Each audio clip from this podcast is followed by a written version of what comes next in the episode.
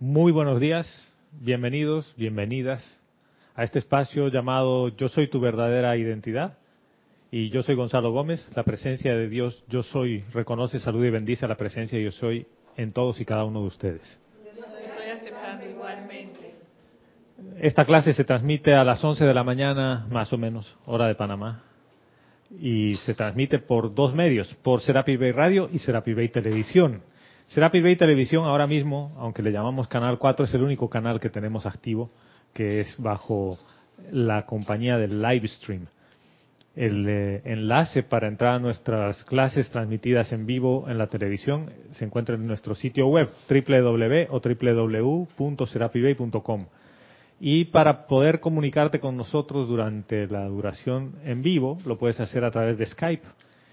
Y en Skype nuestro nombre de usuario o contacto es Serapis Bay Radio o Serapis Bay Radio, como quieran decirte. Si es que es en español es Serapis Bay Radio y en inglés Radio. Y tenemos radio, ¿no? Y tenemos eh, además eh, la radio. Y el enlace también está en nuestro sitio web. Tenemos una repetidora. Por cualquiera de esos medios puedes escucharnos. Y si escuchas esta clase en diferido y quieres hacer alguna pregunta, comentario acerca de la enseñanza, puedes escribirme a, gonzalo con z arroba. Bienvenidas eh, hoy tenemos una clase divertida, ¿no? Una pregunta que quedó ahí de la semana pasada. Pero antes de eso, les pido que cierren los ojos y que lleven la atención al corazón. A su corazón físico, este corazón que late todo el tiempo, aunque a veces inconscientemente ni siquiera lo reconocemos, simple y llanamente, en cada latido, es un recordatorio que yo soy, yo soy lo que yo soy, yo soy. Y tenemos el anclaje de una llama triple en nuestro corazón, azul, dorado y rosa. El azul de la voluntad y del poder de Dios, de la fe. El dorado de la iluminación, de la sabiduría del yo soy. Y el rosa del amor divino, de la acción del yo soy de ese yo soy que yo soy. Y en el nombre más poderoso de Dios, yo soy. Te invocamos, amada Maestra Ascendida Kuan Yin, para que camines a través de nosotros. Diosa de la misericordia y compasión, vierte tu radiación a través de nosotros en nuestro mundo, en el mundo de la forma, vierte la radiación de perdón a la conciencia humana, que es la que necesita de perdón. Te damos gracias, amada Maestra Ascendida Yin. Y con esto en conciencia, abrimos los ojos para hacer el decreto del júbilo del perdón, que está en la página 121 del volumen 1 del ceremonial.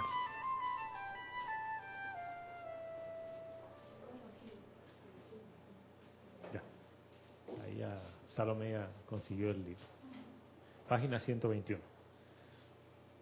Y cuando hablamos júbilo de perdón, recuerden alguna vez en que han sido perdonados o ustedes han perdonado y el sentimiento de júbilo que eso les produce, ese alivio, esa liviandad.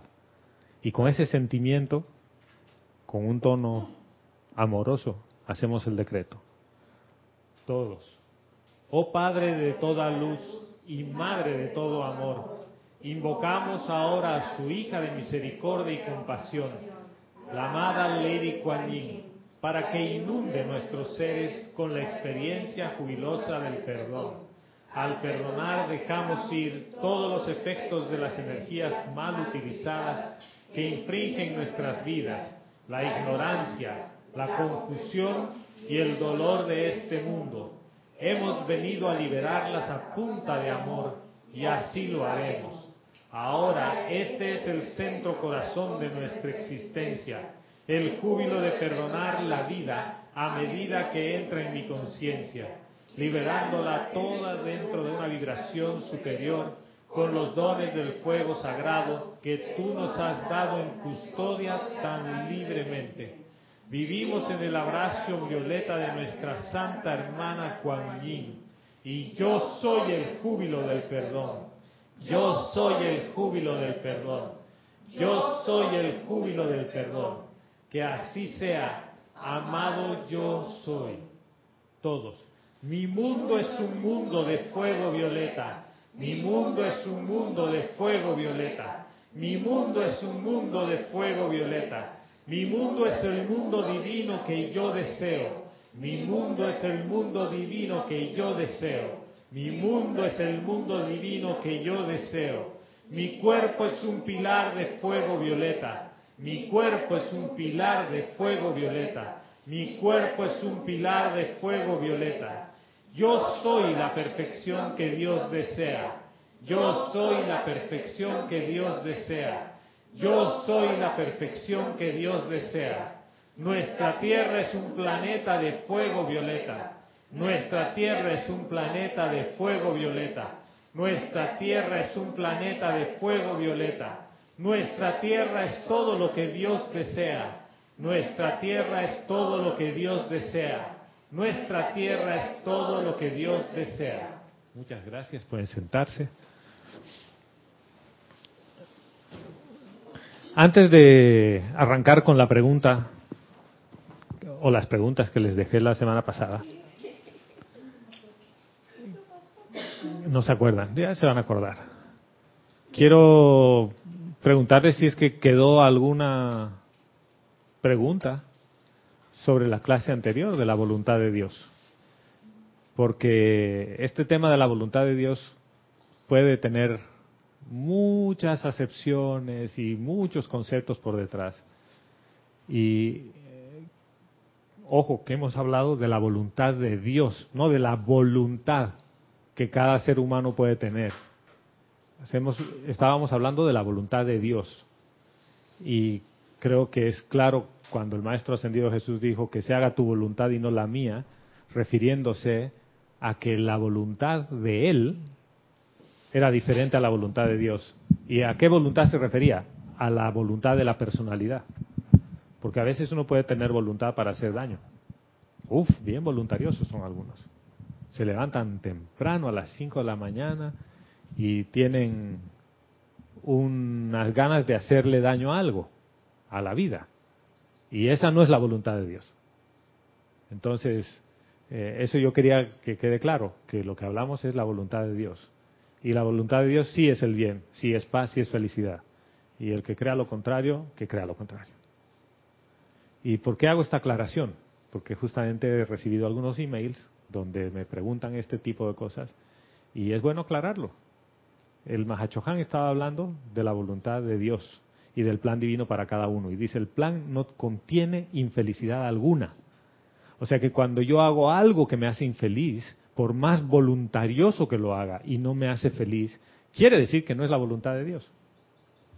Pero ojo, no la complacencia al mundo de los sentidos, sino felicidad. ¿Y qué ocurre? A veces uno nunca ha sentido la felicidad. Se ha sentido complacido, mas no feliz. ¿Y cómo te das cuenta? Que detrás de esa felicidad siempre hay un objeto de tu felicidad. El objeto de tu felicidad es que te agradecieron por algo que hiciste. Entonces, si tú lo hiciste y te agradecieron, te sentiste feliz. Si lo hiciste y no te agradecieron, no te sentiste feliz. Por lo tanto, lo que estabas haciendo no era lo que te estaba generando el gozo, sino la recompensa final de que te lo agradezcan o no. Y hay gente que hace las cosas, le digas lo que le digas, le agradezcas o no, igual lo hace. ¿Por qué? Porque eso le hace al corazón como, digamos, como si fuera el incentivo para que el corazón florezca. No sé si lo ven. ¿Ya? No hay preguntas entonces. Entonces, ponemos primera marcha. La pregunta que les había dejado en la anterior clase es, ¿qué es una hermandad? Y esta pregunta la realicé hacia adentro aquí y después la, se la hice a Kira y un poco a, a los hermanos del grupo. Y les pedir un poco reflexionemos sobre qué es una hermandad, qué es un grupo espiritual, qué es una asociación, qué es un club. ¿Por qué hablar de hermandad a estas alturas de la enseñanza? Porque a veces nos llenamos la boca hablando de la gran hermandad blanca y de la hermandad de la ascensión y la hermandad de Luxor y la hermandad de Luxor y que la hermandad de Luxor yo invoco a la hermandad de Luxor y digo a mí las legiones de Luxor y a mí la hermandad.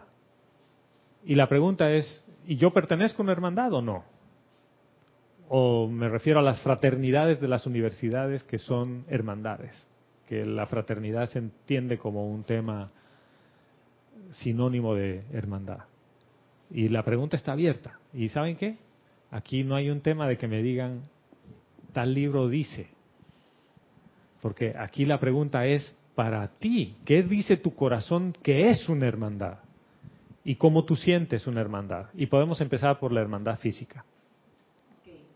Para mí,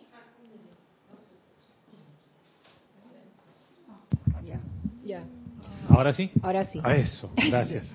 Para mí la hermandad significa, aquí en Serapis Bay, la hermandad somos todos nosotros. Ya. Somos una familia en la que debe prevalecer el amor, sobre todo ese sentimiento de amor de uno por el otro. Porque si tú te amas, tú puedes amar a, tu otro. O sea, esto es bien, Maestro Ascendido Jesús. Ama a tu prójimo como a ti mismo. Como a ti mismo. Pero para mí, sobre todo, somos familia. Ya. Somos, para mí, eso es una familia. Bien. Sí, Candy.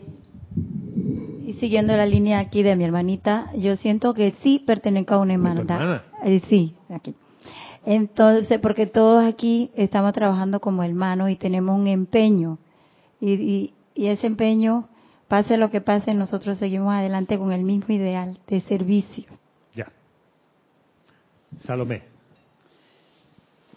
Yo creo que una hermandad es un grupo de personas que tienen un denominador común que los une. Ya. Eh, en este caso, aquí en Serapis Bay, es eh, que todos tenemos el mismo norte, que es elevar nuestras conciencias, ascender en nuestra vida diaria y porque creemos en la presencia yo soy. Pero pueden haber otras hermandades. El denominador común de nosotros es que creemos en el yo soy. Ya. Sí, señora. Oh, veros múltiples. Nos habla Leticia LA desde Texas. Nos dice, de la pregunta de la semana pasada, ¿qué es la hermandad? Respuesta. La relación de consanguinidad que existe entre dos personas. También las personas pueden vincularse por afinidad y amistad que existe en un grupo de personas. Muchas gracias, Leticia. Dios te bendice, hermana. En efecto, la definición es, es una relación primeramente de consanguineidad wow. Parece paranga de cutirimícoro, pero no es. Sí, un, para, un trabalenguas, ¿no? Bien. ¿Aló? ¿Se oye? ¿Se oye? Sí. Sí, Raquel. Para mí es la hermandad es un grupo de personas que tienen este los mismos ideales, siguen los mismos lineamientos, ¿verdad? Y entonces tenemos diferentes tipos de hermandades con diferentes lineamientos y diferentes conceptos, ¿verdad? Entonces nosotros estamos aquí en una hermandad religiosa porque seguimos los mismos lineamientos de los maestros ascendidos. Ya. Bien, ahora fíjense. Lo que han dicho es válido. Lo que ha dicho Salomé, Candy, Raquel, María del Pilar, Leticia, todo es válido. Todo eso hace una hermandad. Ahí está un dedo arriba. Sí. Elizabeth Alcaíno desde Nueva York nos dice, Dios los bendice a todos hermanos. Dios te bendice, Elizabeth. Bienvenida, hermana. A mi parecer, una hermandad, a mi parecer, una hermandad, a un grupo de personas o seres con la misma idea a seguir o una misma línea un logro en particular. Ya. O sea, que quiere decir que hay cosas en común, como bien lo decían ustedes. Hay valores en común, hay objetivos en común, eh, tenemos, compartimos algo. Pero vayamos un pasito antes de eso. Leticia nos decía una relación de sangre. Fíjense que ustedes se pueden divorciar de su esposo o esposa, ¿cierto? Pueden desconocer a sus padres y no volverlos a ver pero es difícil decir ya no es nunca más mi padre, ni es nunca más mi madre, porque tu ADN tiene su sello. Y de tus hermanos no te puedes divorciar. Jamás. O sea, son tus hermanos toda la encarnación por la relación de sangre. Y la diferencia es que en una hermandad que tú entras voluntariamente te puedes salir. Te puedes divorciar de la hermandad y decir, ya no estoy en eso. Pero, ¿qué ocurre en un caso y en el otro? Para la enseñanza, en un caso, tú has elegido a tus padres y a tus hermanos. Y en el mundo de probabilidades, en los planos internos, tu hermano ha sido o tu hermana ha sido elegida o elegido por un motivo y te han elegido a ti también. Pero te has olvidado de eso. O sea que hagamos caso omiso de esa parte. Pero en este plano, tú eliges ser miembro de una hermandad conscientemente, porque te interesa y te llama lo que esa hermandad hace. Pero para que exista una hermandad tiene que haber un número de seres que van en la misma dirección. Eso quiere decir que los intereses comunes que tienen van más allá de las diferencias que tienen. O sea que la hermandad está construida por cosas que son mucho más elevadas en vibración y en propósito que los defectos que uno tiene. Si alguno podría tener defectos, porque nadie tiene defectos. Todos estamos en el laboratorio y algunos son más explosivos que otros, pero es todo. Sí, señora.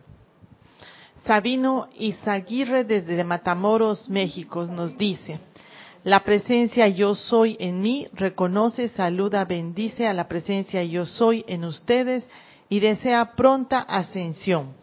Yo estoy aceptando, hermano, igualmente para ti, Sabino. Bienvenido, hermano.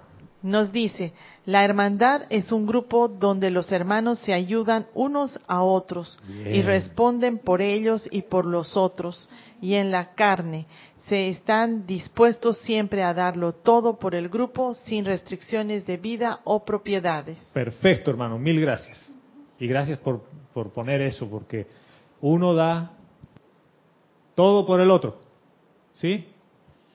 ¿Y qué pasa cuando, producto de los conceptos humanos, le pongo paredes a la hermandad? Y les voy a explicar las paredes. Y esto es un tema muy que muchas veces lo hemos hablado. Horizontalidad. Y te dicen, no hay que horizontalizar. ¿Sí? La pregunta es, ¿cuál es esa horizontalidad de la que estamos hablando que no se debe hacer, entre comillas? La del bochinche. Pero fíjate, bochinche, chismes, bochinche, chisme, que conlleva al juicio, crítica y condenación. Entonces, en otras palabras, estás alimentando los tres venenos que el maestro ascendido San Germain te recomienda sacar de tu repertorio. ¿Ya? O sea que estás alimentando en ti y en el otro el juicio, crítica y condenación. Siquiera. Pregunta, ¿tendrá que ver con el uso destructivo del libre albedrío, que es la tendencia que hay cuando supuestamente nos horizontalizamos? Puede ser que tenga que ver con eso o con que en realidad yo todavía no tengo claro quién soy. Cuando tú empiezas a chismear y a hablar del bochinche, como dice María del Pilar, y empiezo con la susodicha horizontalidad, ¿quién con quién está hablando? Con otra persona. Con la personalidad. Con la, personalidad. una personalidad con otra personalidad que se siente separada, que en ese momento no eres parte de la hermandad. Y perdona que me adelante, sí. estoy, estoy emocionada también con este tema. Pero hace unas clases atrás de un miércoles, Carlos dijo algo así como que en verdad todas las relaciones aquí en el plano son horizontales y que la verticalidad es con la presencia yo soy. Sí, eso. Make sense, digo, tiene sentido eso. Es que justamente gracias, Kira, porque a eso vamos. ¿Qué ocurre? Si todos somos hermanos de la hermandad, de la gran hermandad blanca representada en la tierra, y todos somos hermanos, pregunta, ¿quién está por encima del otro para decir que hay una verticalidad? Nadie. Nadie. Nadie. Nadie. Nadie. Kira elige por amor a la hermandad desempeñar un rol de dirigir el grupo. Un instructor, como lo decíamos la clase anterior, la inteligencia superior sirve a la inteligencia inferior sin decir, no, la mayor a la menor, no decía superior e inferior. Esto es significativo, no dice la inteligencia superior e inferior, porque eso quiere decir que habría eh, verticalidad. Dice la inteligencia mayor sirve a la inteligencia menor. No en el sentido de que uno es más inteligente que el otro, sino que uno ha tenido la oportunidad de desarrollarse por más tiempo en el mundo de la forma. Porque eso solo pasa en el mundo de la forma. Porque en los planos internos, la presencia yo soy de cada uno habita con los maestros ascendidos como hermandad al mismo nivel. Y ahí no hay que la presencia yo soy le va a decir, te invoco, amado maestro ascendido Serapis Bey, para que vengas. Pues si están al mismo nivel de vibración, son hijos libres en Dios. Y el punto viene ahí. La verticalidad, la única verticalidad, es con la presencia de Dios yo soy una. ¿Y dónde empieza el tema de la, de la horizontalidad? Cuando yo veo una separatividad, ya estoy divorciado de la hermandad. Y estoy divorciado de todo. Y empieza el chisme. Entonces, la pregunta ¿Cómo puedo fortalecer o entregar o darlo todo por mi hermano, como decía Sabino, si yo tengo una pared que se convierte en un temor de hacer algo por mi hermano porque puedo caer en la horizontalidad? No voy a visitarte a tu casa si estás enferma. No, no, no porque me vayas a pegar nada, porque no era contagioso. Simplemente no voy a tu casa porque después puede ser percibido que yo estoy horizontalizando contigo. Entonces voy a ser sujeto a la llamada de atención de la hermandad. Surge el miedo entonces. Surge el miedo. ¿Lo viste? Surge el miedo. Un aprendizaje con miedo. Entonces, ¿dónde queda lo que María del Pilar decía al principio? Una hermandad se fundamenta en el amor. El amor. O sea que si tu hermandad tiene elementos de miedo, es una hermandad. Quizás es medio club, medio asociación. En las asociaciones también uno puede tener intereses comunes. De hecho, que una asociación, todos tenemos un interés común en que el negocio funcione. Y hay asociaciones con fines de lucro y sin fines de lucro. Pero yo no doy eh, todo por mi hermano. ¿Por qué? Porque es mi socio. Y tenemos mismos derechos, mismas obligaciones. En una sociedad en la que yo tengo 50% de negocio y Raquel tiene el otro 50% del negocio, si ganamos, cada uno gana la mitad. Y si perdemos, cada uno pierde la mitad.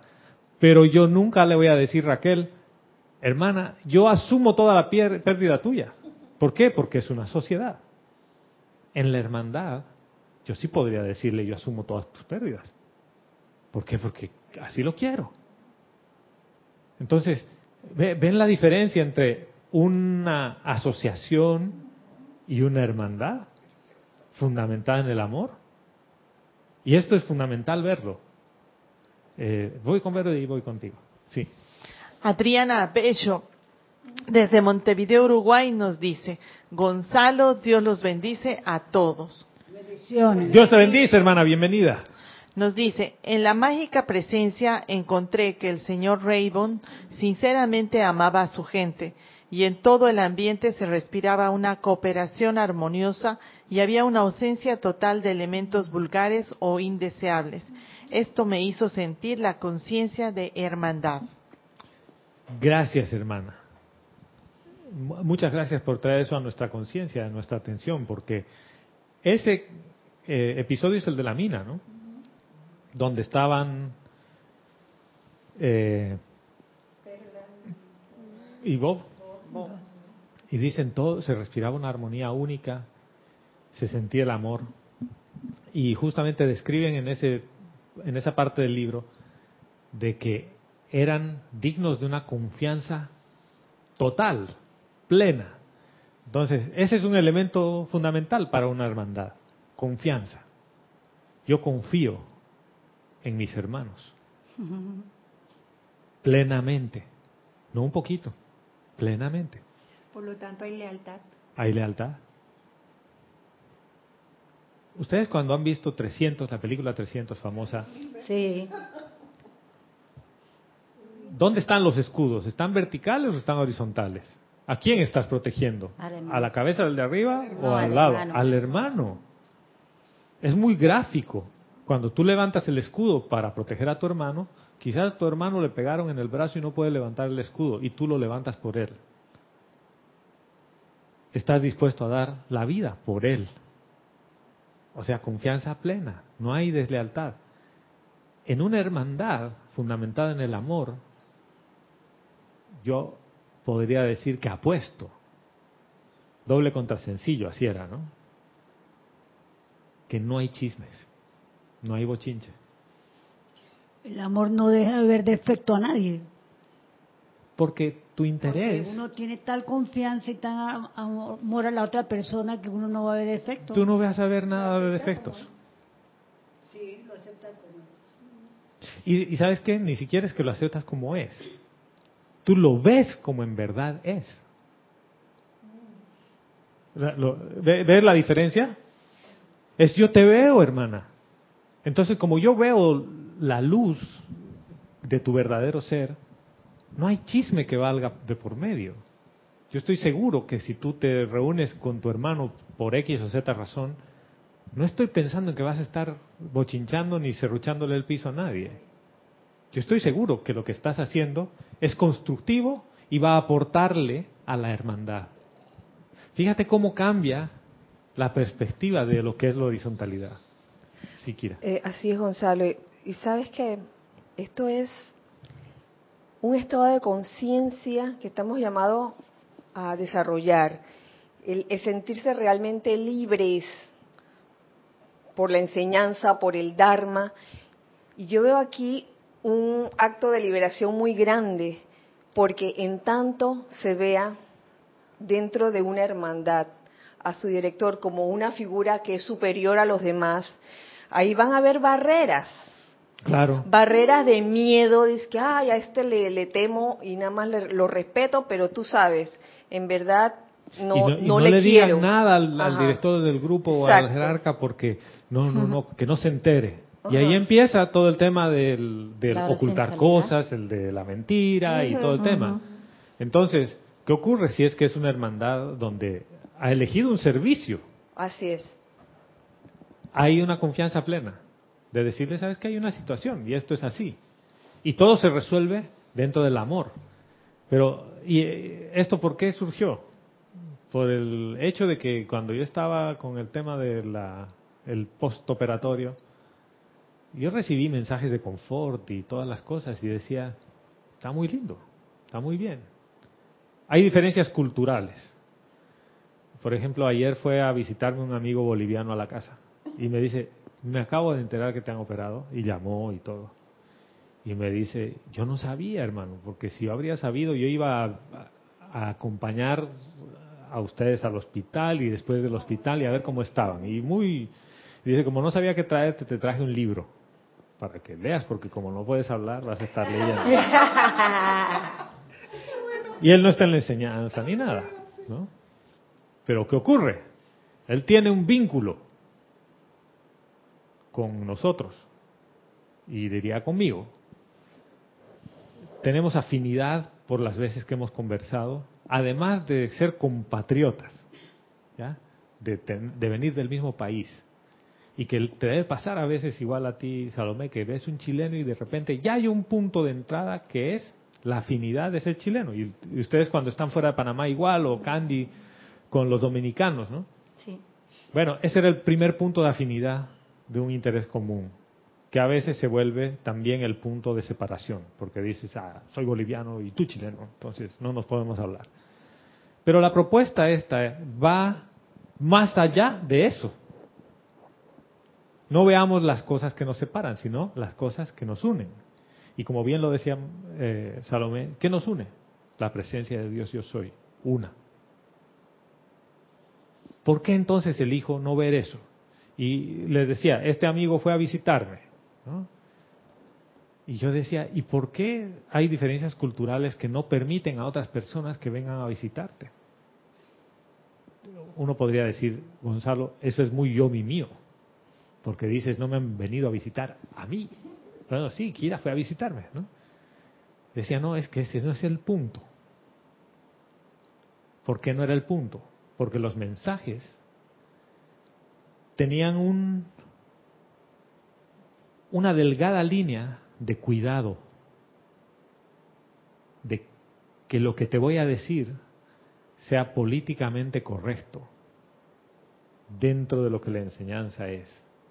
Hermano, que la presencia yo soy manifieste la salud perfecta al término de la distancia. Te mando mil bendiciones. Saludos, el gato. ¿Ya? ¿Es perfecto o no? La pregunta es, ¿tú hablas así con tus hermanos? ¿Tú hablas así con tus hermanos? Todos los días que vienes aquí y le dices, Ramiro, hermano, que la presencia yo soy te envuelva y que sigas radiante. Chao. No. no. dices, hermano, qué gusto verte, un abrazo y un beso. ¿Y saben qué? Lo que yo extrañaba en esas palabras era eso. Eso que pasa físicamente aquí, que te das un abrazo y te das un beso. Curiosamente, de personas que también están en la enseñanza, pero que no están en Panamá, sí recibí ese tipo de mensajes de larguísimos, hermano, yo también he estado ahí, a mí también me han metido el cuchillo y te llevo ventaja porque yo he tenido una más que tú y bla, bla, bla, y largo el mail. ¿Qué ocurre con eso? Tu corazón lo siente. ¿Ya? Tu corazón siente que tienes un hermano o una hermana que está velando por ti más allá de la perfección legal del texto para la apariencia. ¿Por qué es para el mundo de las apariencias? Porque nadie sabe quién me ha escrito, ni nadie sabe qué me han dicho, solo yo. Y no voy a poner aquí a exponer a cada uno. Es que me dijo o no me dijo. No se trata de eso, porque ese no era el punto. Y no era un tema de yo y mío, sino que dije, ¿qué pasa si en una hermandad cualquiera de los miembros de la hermandad está sufriendo solo o está sufriendo sola. Quiere decir que la hermandad no está funcionando. ¿Por qué?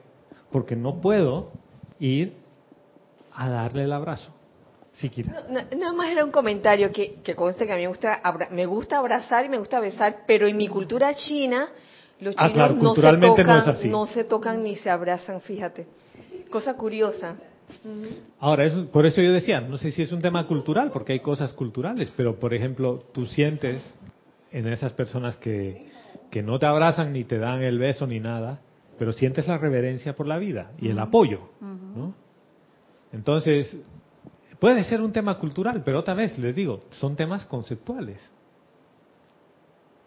Y ¿saben qué? Yo me he encontrado del otro lado, del lado en el que tú mandas el mensaje y le dices, Dios te bendice hermana, que la luz del yo soy ¿no? haga que te sanes plenamente al término de la distancia, ya, ¿no?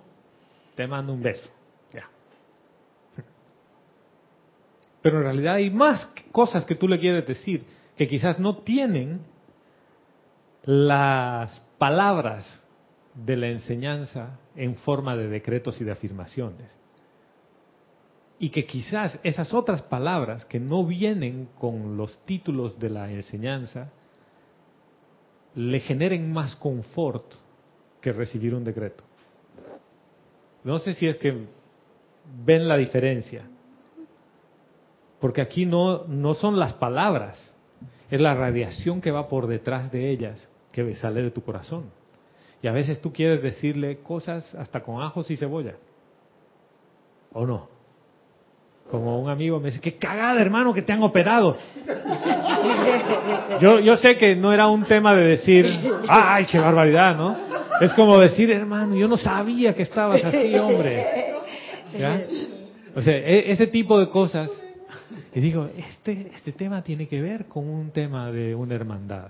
Y si estamos llamados a tener una hermandad de la humanidad y de universal, sería bueno que estemos dispuestos a decir, hasta dónde yo me meto y me comprometo con la hermandad plenamente. Porque a veces quizás mi compromiso y mi involucramiento es parcial. Es solo el dedito. Sí, pero. Y después Salomé, que le he dejado ahí con el micrófono hace rato. Tengo varios. Ya. Adriana Carrera desde Córdoba, Argentina, dice, Dios los bendice y buenos días a todos. Dios te bendice, Adriana. Bienvenida, hermana.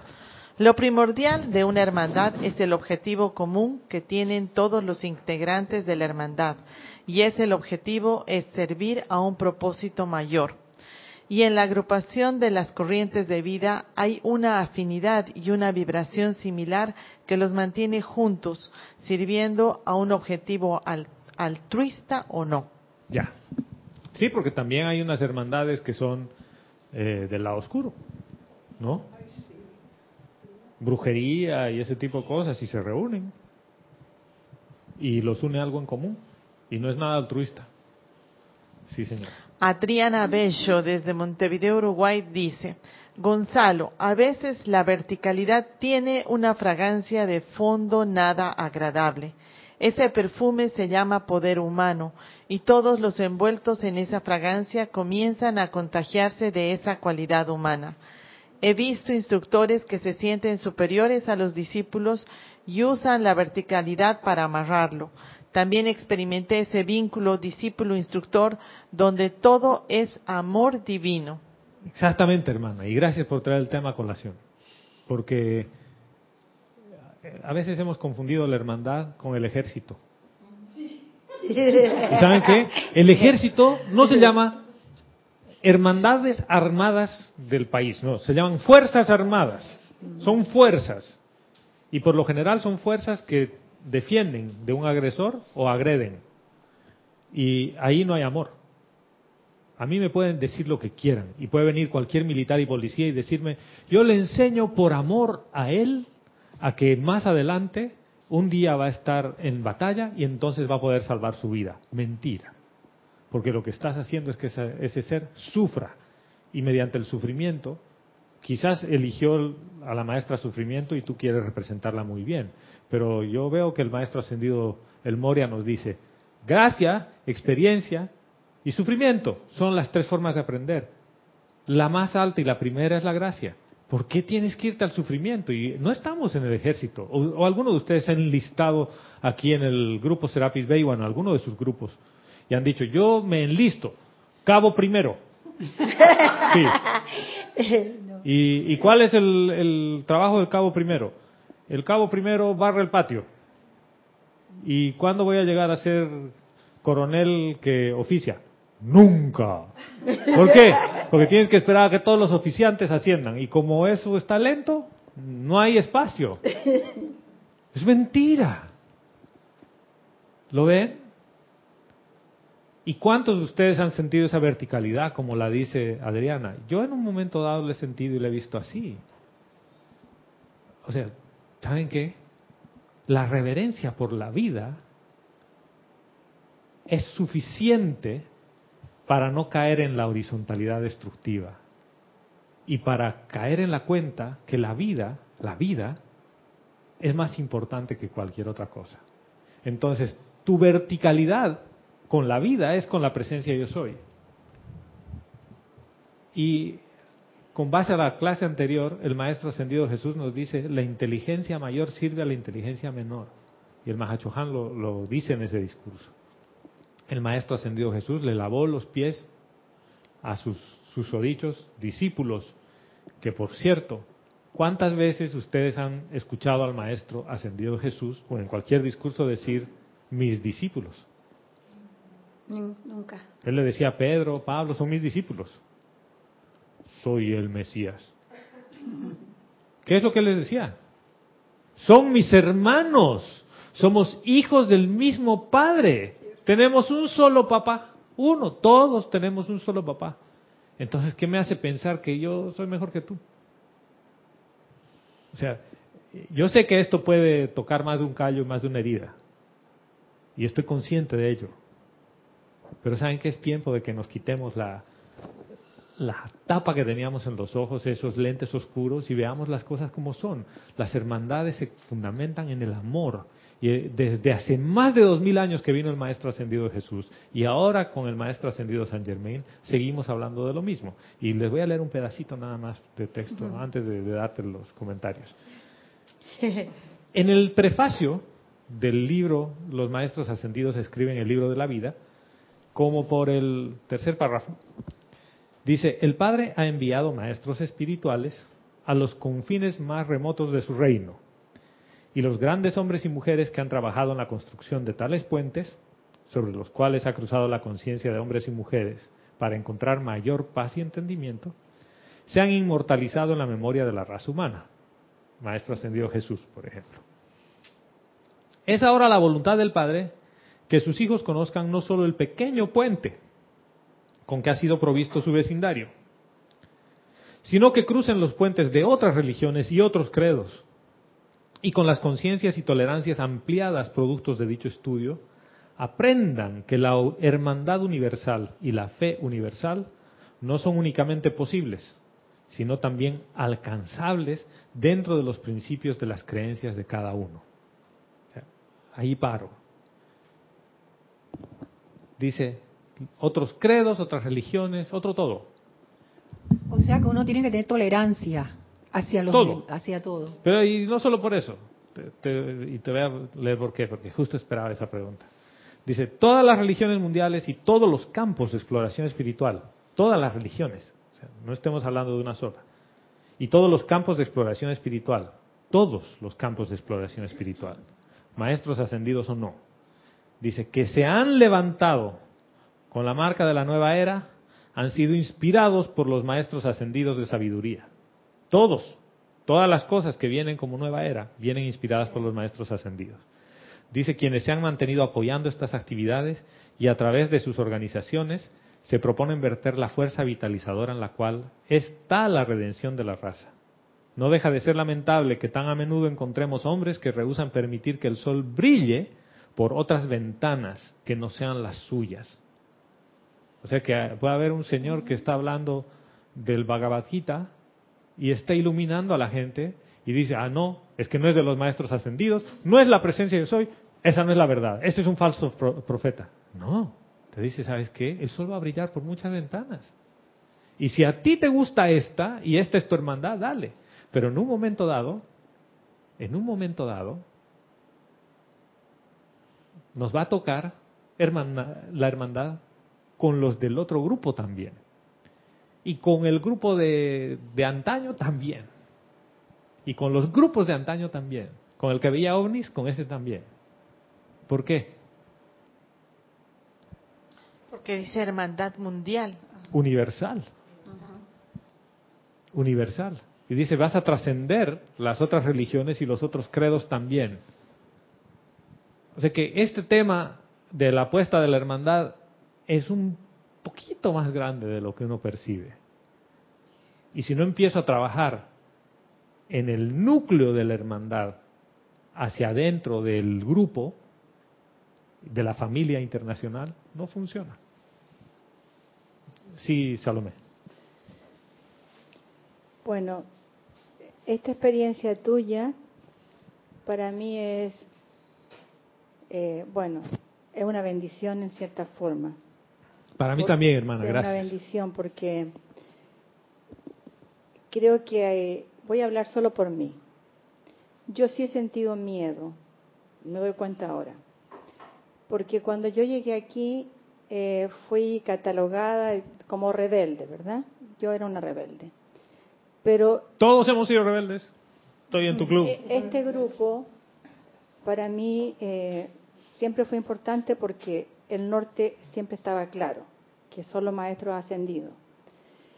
Y las clases que yo he recibido aquí, siempre en un principio se hablaba de la horizontalidad y esa horizontalidad eh, que dentro de mí yo me revelaba y no quería ser más rebelde, porque en mi mente dije que una vez se lo pregunté a mi instructor, yo no quiero, no vengo a una religión, le dije, o sea, si esa horizontalidad a mí no me permite invitar a mi amiga Raquel, por ejemplo, a tomar un café en mi casa, no estoy de acuerdo, le dije.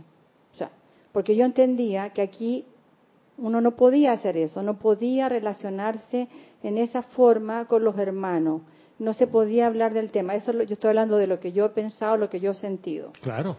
Y yo también lo sentido así. Por eso es que lo, lo traemos ahora. Eso a mí nunca me gustó, pero por no ser rebelde y no quería seguir eh, cayendo en ese cuento, o sea, yo me lo callé. Pero si a mi amiga Raquel yo la invito a comer y a veces salimos y tomamos un café. Pero ¿Me entiendes? Ya, ya la delaté, ya la delaté. Ah, la delataste, no. La delaté, ¿me entiendes? Pero, mira, pero, ¿cómo te sientes? Cuando tú te enfermaste, yo quería, o sea, y no solamente tú es la primera vez que ha pasado, porque cuando Isa tuvo esa apariencia, yo no supe hasta que se habló aquí en el ceremonial. Y eso, dentro de mí, eso no, no, no me gustaba.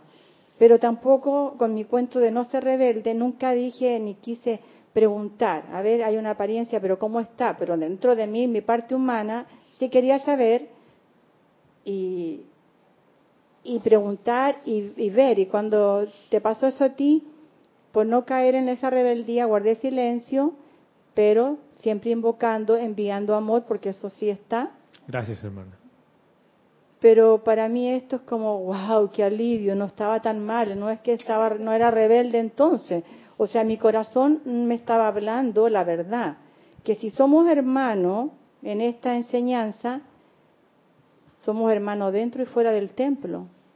Gracias, porque es a eso a lo que íbamos. Me siento aliviada, me siento aliviada de que si yo puedo compartir algo que yo quiero, no, no tengo que tener miedo por eso y que tengo que ir corriendo inmediatamente a pedir permiso para compartirlo, porque Mira porque que... no quiero pedir permiso, o sea, siempre respetando las normas. Yo no voy a caer en el bochinche porque no creo en eso.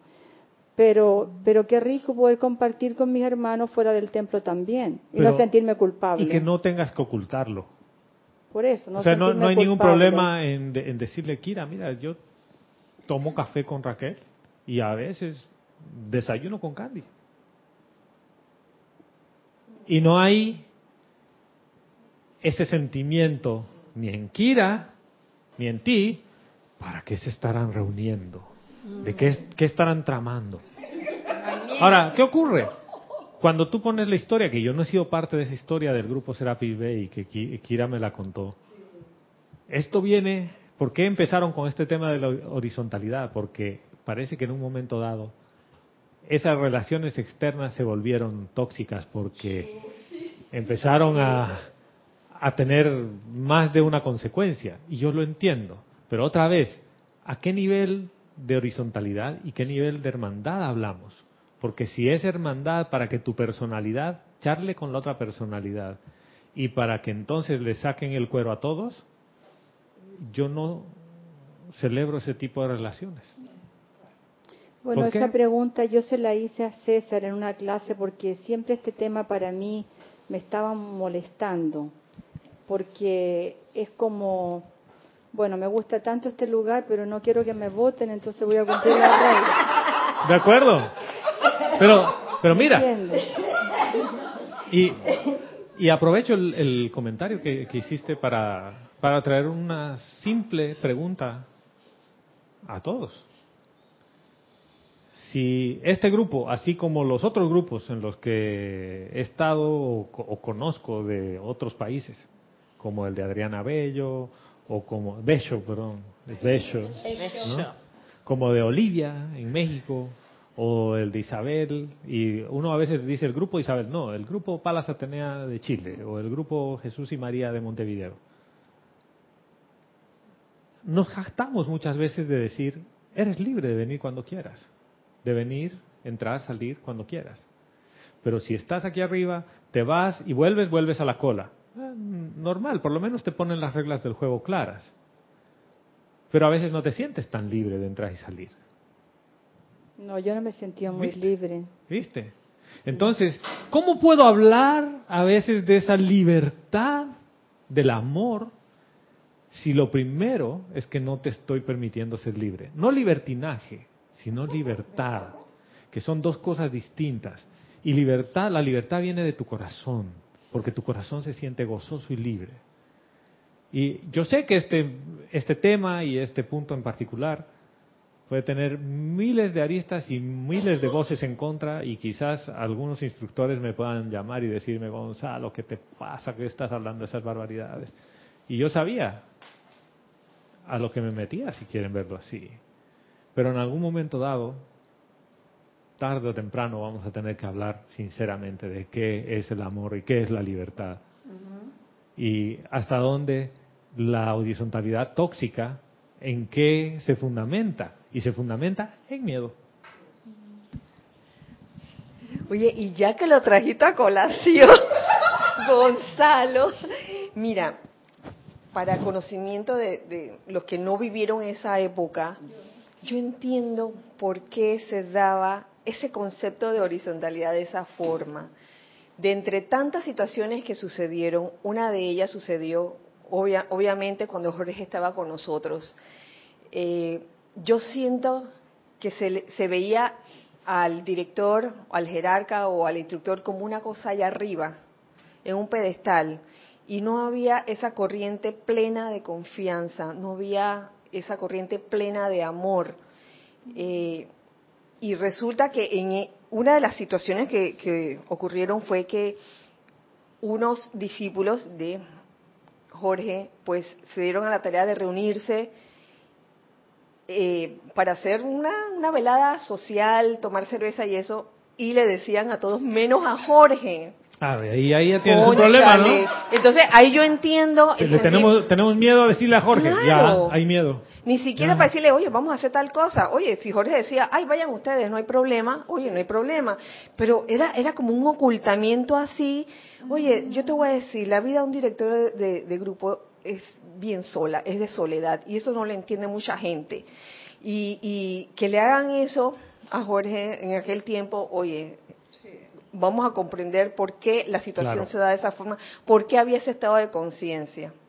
y ahí sí entra el tema del instructor, del jefe y del padre, que tiene una obligación por servicio. Y ahí no es que estemos hablando de horizontalidad, en el sentido humano. Pero si tú me elegiste como instructor para que yo te enseñe y yo me voy a tomar la cerveza contigo, me emborracho y tú me tienes que llevar a la casa, ¿qué te estoy enseñando? ¿A emborracharte? Muy bien. Obviamente podríamos reunirnos y podría quizás hacer que el agua vierta de la inteligencia mayor a la menor en un sentido que sea constructivo para ti. Y eh, para mí todo este tema viene ¿Cuánto de lo que estás haciendo te, te, hace sentir feliz y libre y cuánto te hace sentir temeroso?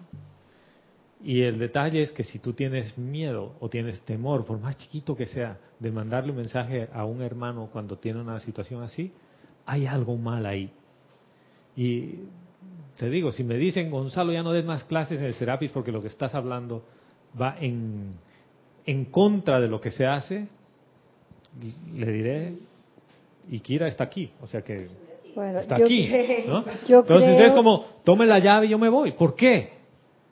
Porque saben que la hermandad mundial se basa en el amor, no se basa en el miedo. Y yo no puedo aceptar que en una hermandad, en un grupo de crecimiento espiritual, tú tengas miedo darle confort a tu hermano. Eso es, eso es inaceptable. Y estoy contigo, Salomé. Yo también lo he sentido, hermana. Y por eso he traído el tema a colación. Bueno, yo creo que tú, me encanta escucharte porque ha, ha, hablado mi corazón a través de ti y te encuentro muy valiente. Eh, sí, valiente. Porque yo fui cobarde. Yo preferí callar. Sí, yo fui cobarde, pero mi corazón me decía, eso nunca me cuadró. Porque, por ejemplo, he visto caras aquí que han venido y ahora ya no están, y yo sentí en mi corazón, ¿qué le pasará? ¿Por qué no vendrá? Pero me cayó la boca porque digo, no me tengo que meter. Claro, Entonces tengo una dualidad, pero no es por curiosidad, no. Es porque, ¿qué pasó con el hermano o la hermana que, que ya no viene? ¿Será que tiene un problema? ¿Yo podría ayudarla? Pero si fuera una amiga mía que no estuviera aquí, yo la llamo y le digo, ¿tienes algún problema? ¿Te puedo ayudar en algo? Y no es por morbosidad ni curiosidad, porque mm, yo sé lo que hay dentro de mí. Entonces... Es que a veces uno que ha estado del otro lado de la película y has podido pasar el puente, tú quieres ayudarle a la gente. Y es una necesidad natural de ayudar. No es porque te reconozcan y después digan, oh, es que mira, si no serías tú. No, no, no. Es que tú estuviste del otro lado. Eso no se llama compasión. Sí, se llama compasión. Se llama compasión. Y estamos llamando no es lástima. Entonces, ¿para qué le invocamos a la maestra ascendida Kuan Yin si yo no quiero ser compasivo? Si tengo temor ser compasivo. Y miren, a mí cualquier persona que me diga, ¿sabes qué? Yo me voy a meter una cirugía así, así, así, así. Yo sé ¿Cómo es la cosa? Estaba ahí. Uf, la anestesia se siente. ¿No? ¿Acaso no puedes ayudarle? no, no le dices, haz esto o haz aquello. Es, yo he pasado por esta experiencia y a mí me ha ido bien o me ha ido no tan bien. Esto es exactamente igual. Cada laboratorio es individual, cada camino es individual. Pero cuando yo comparto algo de la enseñanza que yo he aplicado en mi vida, a veces les sirve a ustedes. ¿Y cuántas veces con María del Pilar no hemos tenido un tema o con Candy que dice, ¿sabes qué? Eso que has hablado yo he recordado, lo he aplicado así, así, así y me ha funcionado. Y vienen y cualquiera de ustedes dicen, a mí me ha funcionado esto en clase. Entonces, ¿qué hacemos? ¿La clase es una horizontalidad total porque estamos compartiendo nuestras experiencias? No. no. Es que el montón de veces de que cuando alguien ha hecho una pregunta resulta, y, dan la respuesta, resulta que, oye, pero si yo tengo años de estarme preguntando eso mismo, y a veces uno no ha hecho la pregunta. No ha hecho la pregunta. Y otro la hace. ¿Y por qué no la hace? Porque tiene miedo. ¿No tienes miedo? Y otro le está dando la respuesta. Entonces, ¿sabes qué? Y así como de esto, muchas cosas. quiere decir que aquí ha habido algún grado de miedo, por lo menos. sí. sí, yo tenía miedo, claro. Entonces, ¿Cuál es el problema? En reconocer que han habido situaciones que me han, que me han generado miedo o temor. Las amenazas. Ningún problema. ¿Por qué? Porque lo estoy viendo desde el punto de vista del amor. Y estoy reconociendo que sentí temor en un momento dado. Y que el temor me paralizó. Y que hoy decido que no me va a paralizar más. Mire, fui fuimos a comprar unos medicamentos con Vero el otro día después de haber ido a tres farmacias. Vero estaba con un dolor de espalda ahí. Y el medicamento no había. No, este no conozco. Dice ese médico que le ha recetado esto, está en Bosnia. Esto no venden en Panamá. Digo, ¿cómo que me venden? Fíjate, en el hospital de Punta Pacífica, el médico tiene su consultorio ahí. En la farmacia de ahí, dice, no, aquí, eso nunca hemos vendido, eso no hay. Le digo, oiga, el médico está aquí ¿Cómo va a recetar algo que ustedes no venden? No, no hay. Bueno, historia larga, corta. Después de haber ido como rayo manejando hasta Clayton, que es lejos, a una farmacia, llegamos 10 menos 7 minutos, cerraba a las 10. Señor, sí, mire, quiero esto. No, no hay. ¿Sabe qué? Mi esposa ha llamado a la farmacia y le han dicho que sí hay y que tienen aquí y en Brisas del Golf. A ver. Ah, sí. Qué barbaridad. Y empieza a buscar y se toma el tiempo y toda la cosa y me da. Bueno, te digo, oiga, yo siempre compro aquí porque mi oficina es aquí cerca y tengo descuento. Le doy el código y le digo, pero quiero que vaya el nombre de mi esposa porque es para el seguro. No. puede ir el nombre de su esposa a menos que usted traiga la cédula. Le digo, la voy a buscar, mi esposa está aquí afuera. No, ya no puede salir porque a las 10 yo tengo que cerrar. Entonces le dije, no se preocupe, no me cobre el descuento, póngale el nombre, que no le puedo poner el nombre. Bueno, póngala sin nombre. Tuvo que cancelar y toda la cosa. Ya. Ok, deme. Y le dije, yo me iba a quedar callado, ¿sabes? Y recordé lo que Jorge nos, nos, nos enseñaba hace muchos años, la diferencia entre queja y reclamo.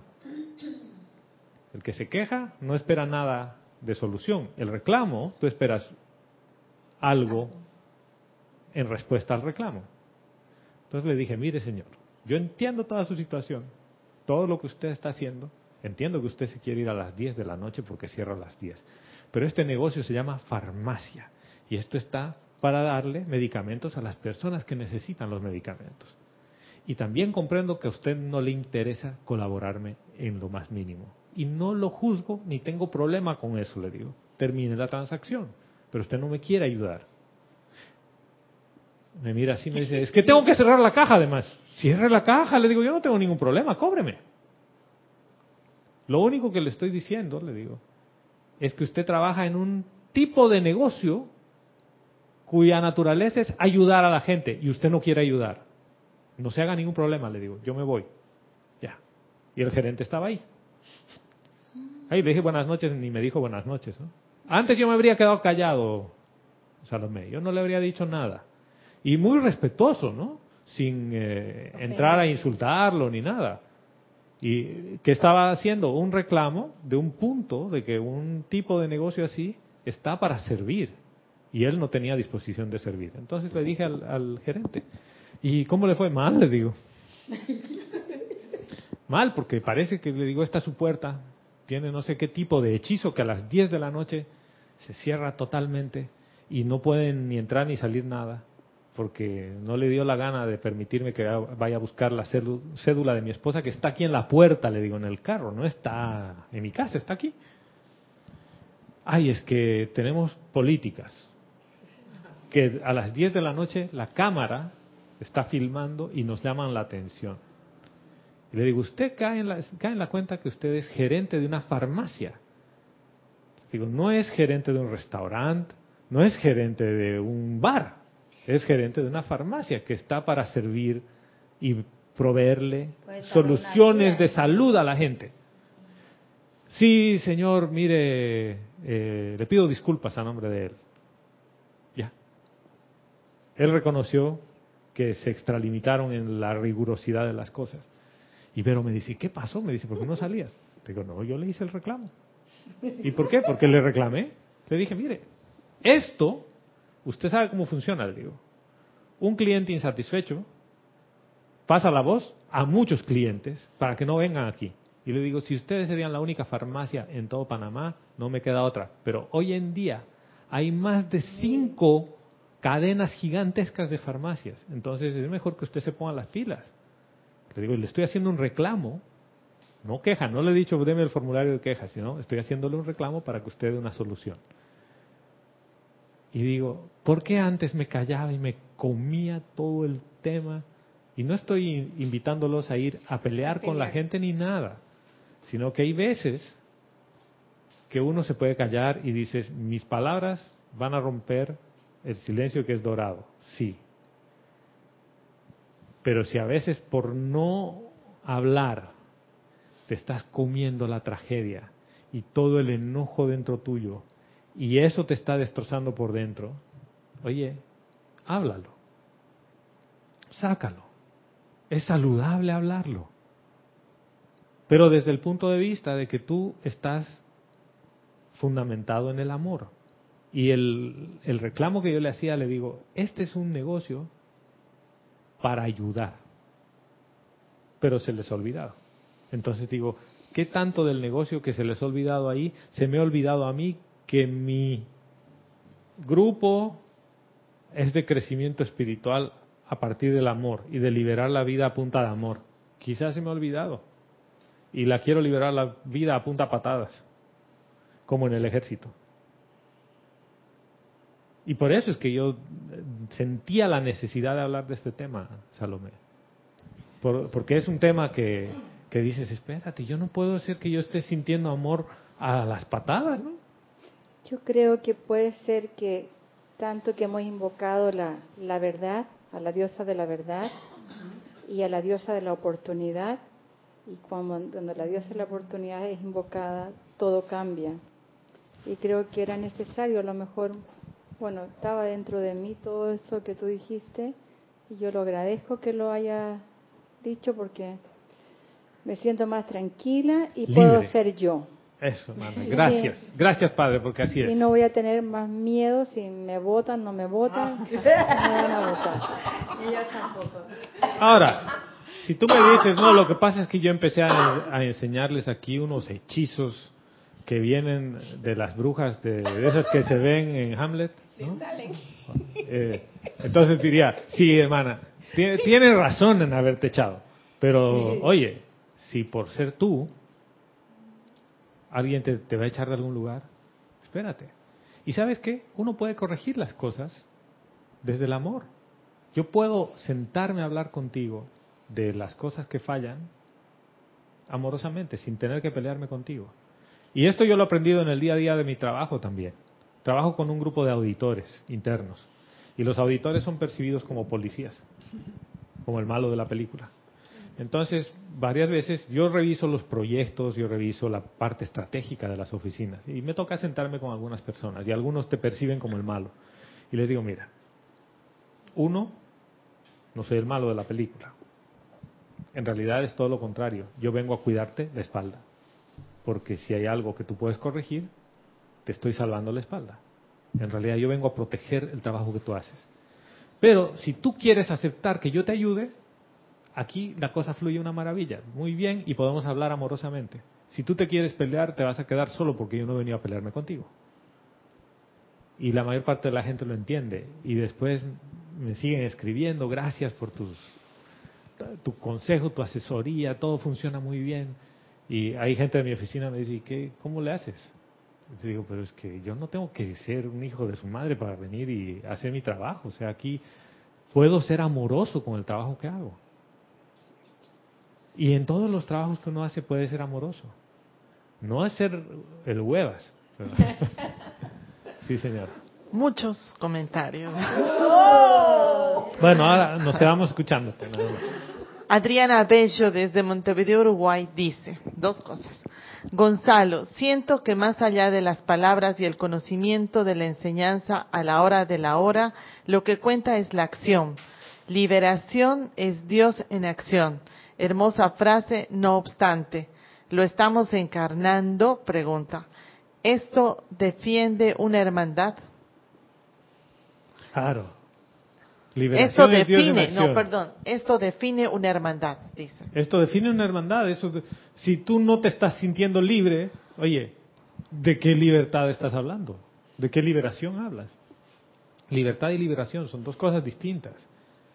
Y si después de todas las clases que voy y todas las actividades de mi grupo, lo que siento es una pesadez y me siento cada vez peor, la pregunta es, ¿qué estoy haciendo? Y ese sí es un buen momento para ir y hablar con tu instructor y decirle, ¿sabes qué? Yo después de todas las actividades me siento así. Puede ser que sea tu armagedón interno, que tu mente esté empezando a pelear porque está perdiendo el control y la luz de tu corazón está empezando a salir y sea un Armagedón interno y no sea nada que ver con, con la hermandad. O puede ser que en realidad tú eres el mensajero a través del cual se está empezando a ver la energía que es necesaria redimir grupalmente y resolver grupalmente. Entonces, si tú te callas y dices, no, debe ser así, me siento un... ¿Cómo les diría? No voy a decir hormiga porque las hormigas se deben sentir bien. Es como una sumisión me siento chiquito, ante el mundo, así que ya no queda otra. Es, es como que me siento inferior a todo. Es alto, para hermano, para hermana. la guía es tu corazón todo el tiempo. Y si hay cosas que te exceden y ya has hecho la página 7, háblalas con tu instructor, con tu instructora y dile, oye, mira, ¿Me siento así? Uno tiende a pensar que es el único que se siente así y que es su único problema y que entonces no está aplicando mucha llama violeta. Y resulta que te la has pasado aplicando llama violeta y no se resuelve. Y a veces si tú no lo hablas, nadie más se anima a hablar y cuando finalmente sale el tema, todos pasaban por lo mismo. O el 80% de la gente sentía lo que tú sentías. ¿Y por qué no hablaste? Por miedo. Por miedo. ¿Eh? El punto otra vez volvemos. Miedo. Entonces, eso sí fundamenta una hermandad, la libertad de acción. Pero, acción.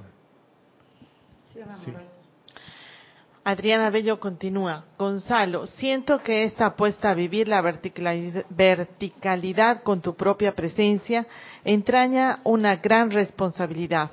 Tomar un café con un hermano es una oportunidad para expandir el amor divino y no para instalar la separatividad. ¿Estamos dispuestos a asumir verdaderamente el plan maestro? Pregunta. Y dice, a la personalidad le encanta el faroleo, el yo sé, tengo la razón. Alerta toda la distancia con uno mismo. Yo soy feliz con el tema de la clase. Gracias. Gracias, hermana. Y mira, ¿sabes qué? Hay una sola parte que me, me suena una campanita dentro de la cabeza. Y es el asumir. Porque uno dice, estoy dispuesto a asumir la yo soydad y lo que la verticalidad hacia la presencia yo soy es. Y tu mente a veces te hace pensar que ese asumir es difícil. Y miren, en realidad esto no se trata de asumir nada. Es ser. Es ser. Es ser. Y para hacer tú no tienes que asumir nada. En realidad tienes que dejar de asumir cosas. Sí, así es. O sea, es como que esto es, libérate, hermana. Deja, suelta todo. Y ese suelta todo viene por primero soltar esos conceptos que tienes, que son los que amarran. Y mira, yo estoy seguro que cuando tú haces las cosas desde el amor de tu corazón, no desde tu cabeza, porque tu cabeza es calculadora, Dice, yo hago esto por mi hijo, entonces mi hijo me va a dar esto a cambio y si no hace, entonces lo castigo. Lo digo como padre. Cuando tú haces las cosas desde el amor, sabes que no hay falla. Lo sabes. Y sabes que no vas a esperar reconocimiento alguno. Sabes. ¿Y por qué lo haces? Porque te da la gana hacerlo. O sea, ahí no es que alguien te dijo y te sugiero, nada. Hay veces que uno hace... A ver, ¿por qué tú entras al baño cuando tienes ganas de hacer el dos? ¿Por qué? Alguien te dice, hermano, estás ahí con unos, una flatulencia. No, tú tienes la gana porque es natural. ¿O no? Claro. ¿Y por qué si yo te quiero expresar apoyo, confort, amor. No lo hago de la misma manera. Por el que dirán. Tengo miedo. Yo creo que la expresión que dijiste del número dos es perfecta porque eh, eso no depende de la voluntad, de una necesidad fisiológica y tiene que hacerse. Y la, y la presencia yo soy tampoco depende de la voluntad. Pero nosotros... De la voluntad humana. Sí, de la voluntad. Lo frenamos y no lo dejamos ser. Y por eso nos enfermamos y por eso estamos tristes, porque si tú no vas al baño cuando quieres ir al baño, te vas a enfermar. Hermana, el fecaloma que se forma de eso. Sí. Oh. Eso es. Ese es un tema complicado, ¿eh? Y esto igual. Porque te guardas y te comes toda, te masticas la tragedia, como diría nuestro hermano Carlos Llorente. ¿No? Aquí no se trata de masticarte solo la, tragedia y a veces hay, hay situaciones que te sobrepasan y has hecho la página 7 y la 4 y todas las páginas y todavía te sobrepasa y estás en la podrida. Quizás sería buen momento de buscar el refugio en la familia, en tu familia que tú has elegido espiritual Y, y no en un sentimiento de que, uy, voy a elevarlo verticalmente. No, espérate, yo tengo familia, tengo mis hermanos que me pueden apoyar en esta situación. Ahora, no es que vayas y le digas, les voy a pedir plata a cada uno, 10 dólares, por favor aporten. Eso, eso es, eso ni siquiera es parte del tema. De lo, que, de lo que estoy hablando es el confort que va más allá de la parte material. Y saben que en los ocho días de oración, la amada Palas Atenea nos trajo asistir, fortalecer y proteger. Yo, ¿cómo puedo asistir? ¿Cómo puedo fortalecer? ¿Y cómo puedo proteger? Si no puedo acercarme a estar en un contacto más cercano. No puedo. No hay forma. A, a base de decretos. Sí, funcionan los decretos. A base de cantos, sí, invocaciones, sí, funcionan. No, le, no cuestiono esa parte. Sí, pero tenemos un cuerpo físico y necesitamos a veces el abrazo del hermano y, y vivirlo o abrazar al hermano. Entonces yo me reprimo. Y a veces el abrazo es silente. Ni siquiera te digo nada. Claro. Pero no lo hacemos porque hay que respetar la verticalidad. Hay que ir a preguntar primero, me imagino, ¿puedo hacerlo? o no puedo hacerlo. Claro. Y entonces eso trae... Y, y después vamos a hablar de las normas que sí existen. Pero la pregunta quizás de, de fondo aquí es, nos gusta hablar de las leyes. La ley de causa y efecto, ¿sí? La ley de polaridad, las siete leyes, todas las leyes, nos encantan las leyes, ¿sí? ¿Cuál es la única ley que hay para Dios? Una sola ley. El amor. La ley del amor. Le dicen la ley de amor, armonía y paz. Amor. Es una sola ley. En realidad la presencia de yo soy no se rige por ninguna ley, porque la presencia de yo soy es el amor. Y la ley es Dios. Y la ley es, Dios. Es una sola ley. Es una sola conciencia, es una sola presencia de yo soy. ¿Para quién están construidas las otras leyes? Para la humanidad. Es para la personalidad. para, la, parte humana, para la parte de la personalidad, para que comprenda que hay una causa y un efecto, que si tú tiras una piedra te regresa la piedra. Claro. ¿Qué ocurre cuando tú vas a tu corazón y tú te reconoces como quien en verdad eres? Y desde tu corazón eres hermano o hermana de tu hermano y de tu hermana. ¿Cuántas leyes hay allí? Una, sola. Una sola, la ley del amor. ¿Ve que no es difícil? Y, yo lo que estoy viendo de la parte de... Estoy pensando...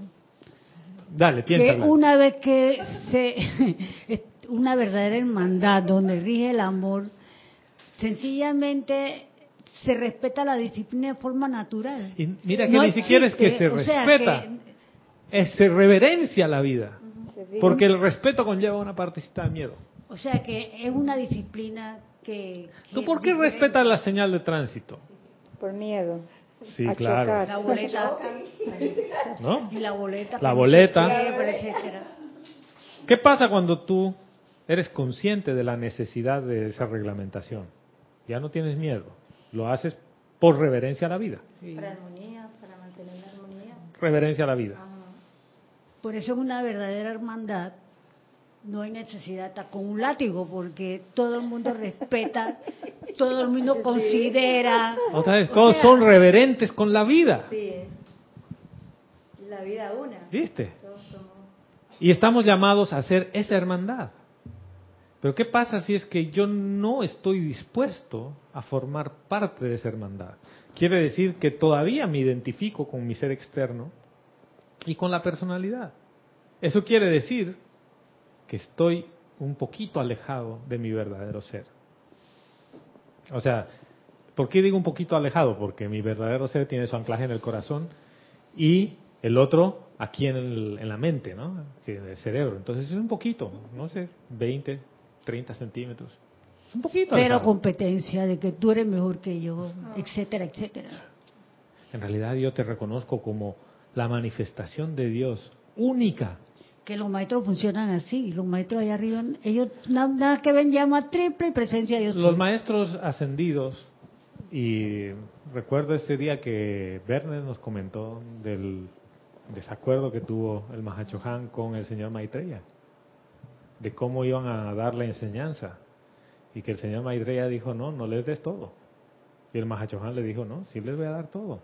¿Por qué? Porque es la oportunidad, ahora hay un canal, démosle todo. Y no se pelearon ni nada, y igual se aman, igual son amor los dos.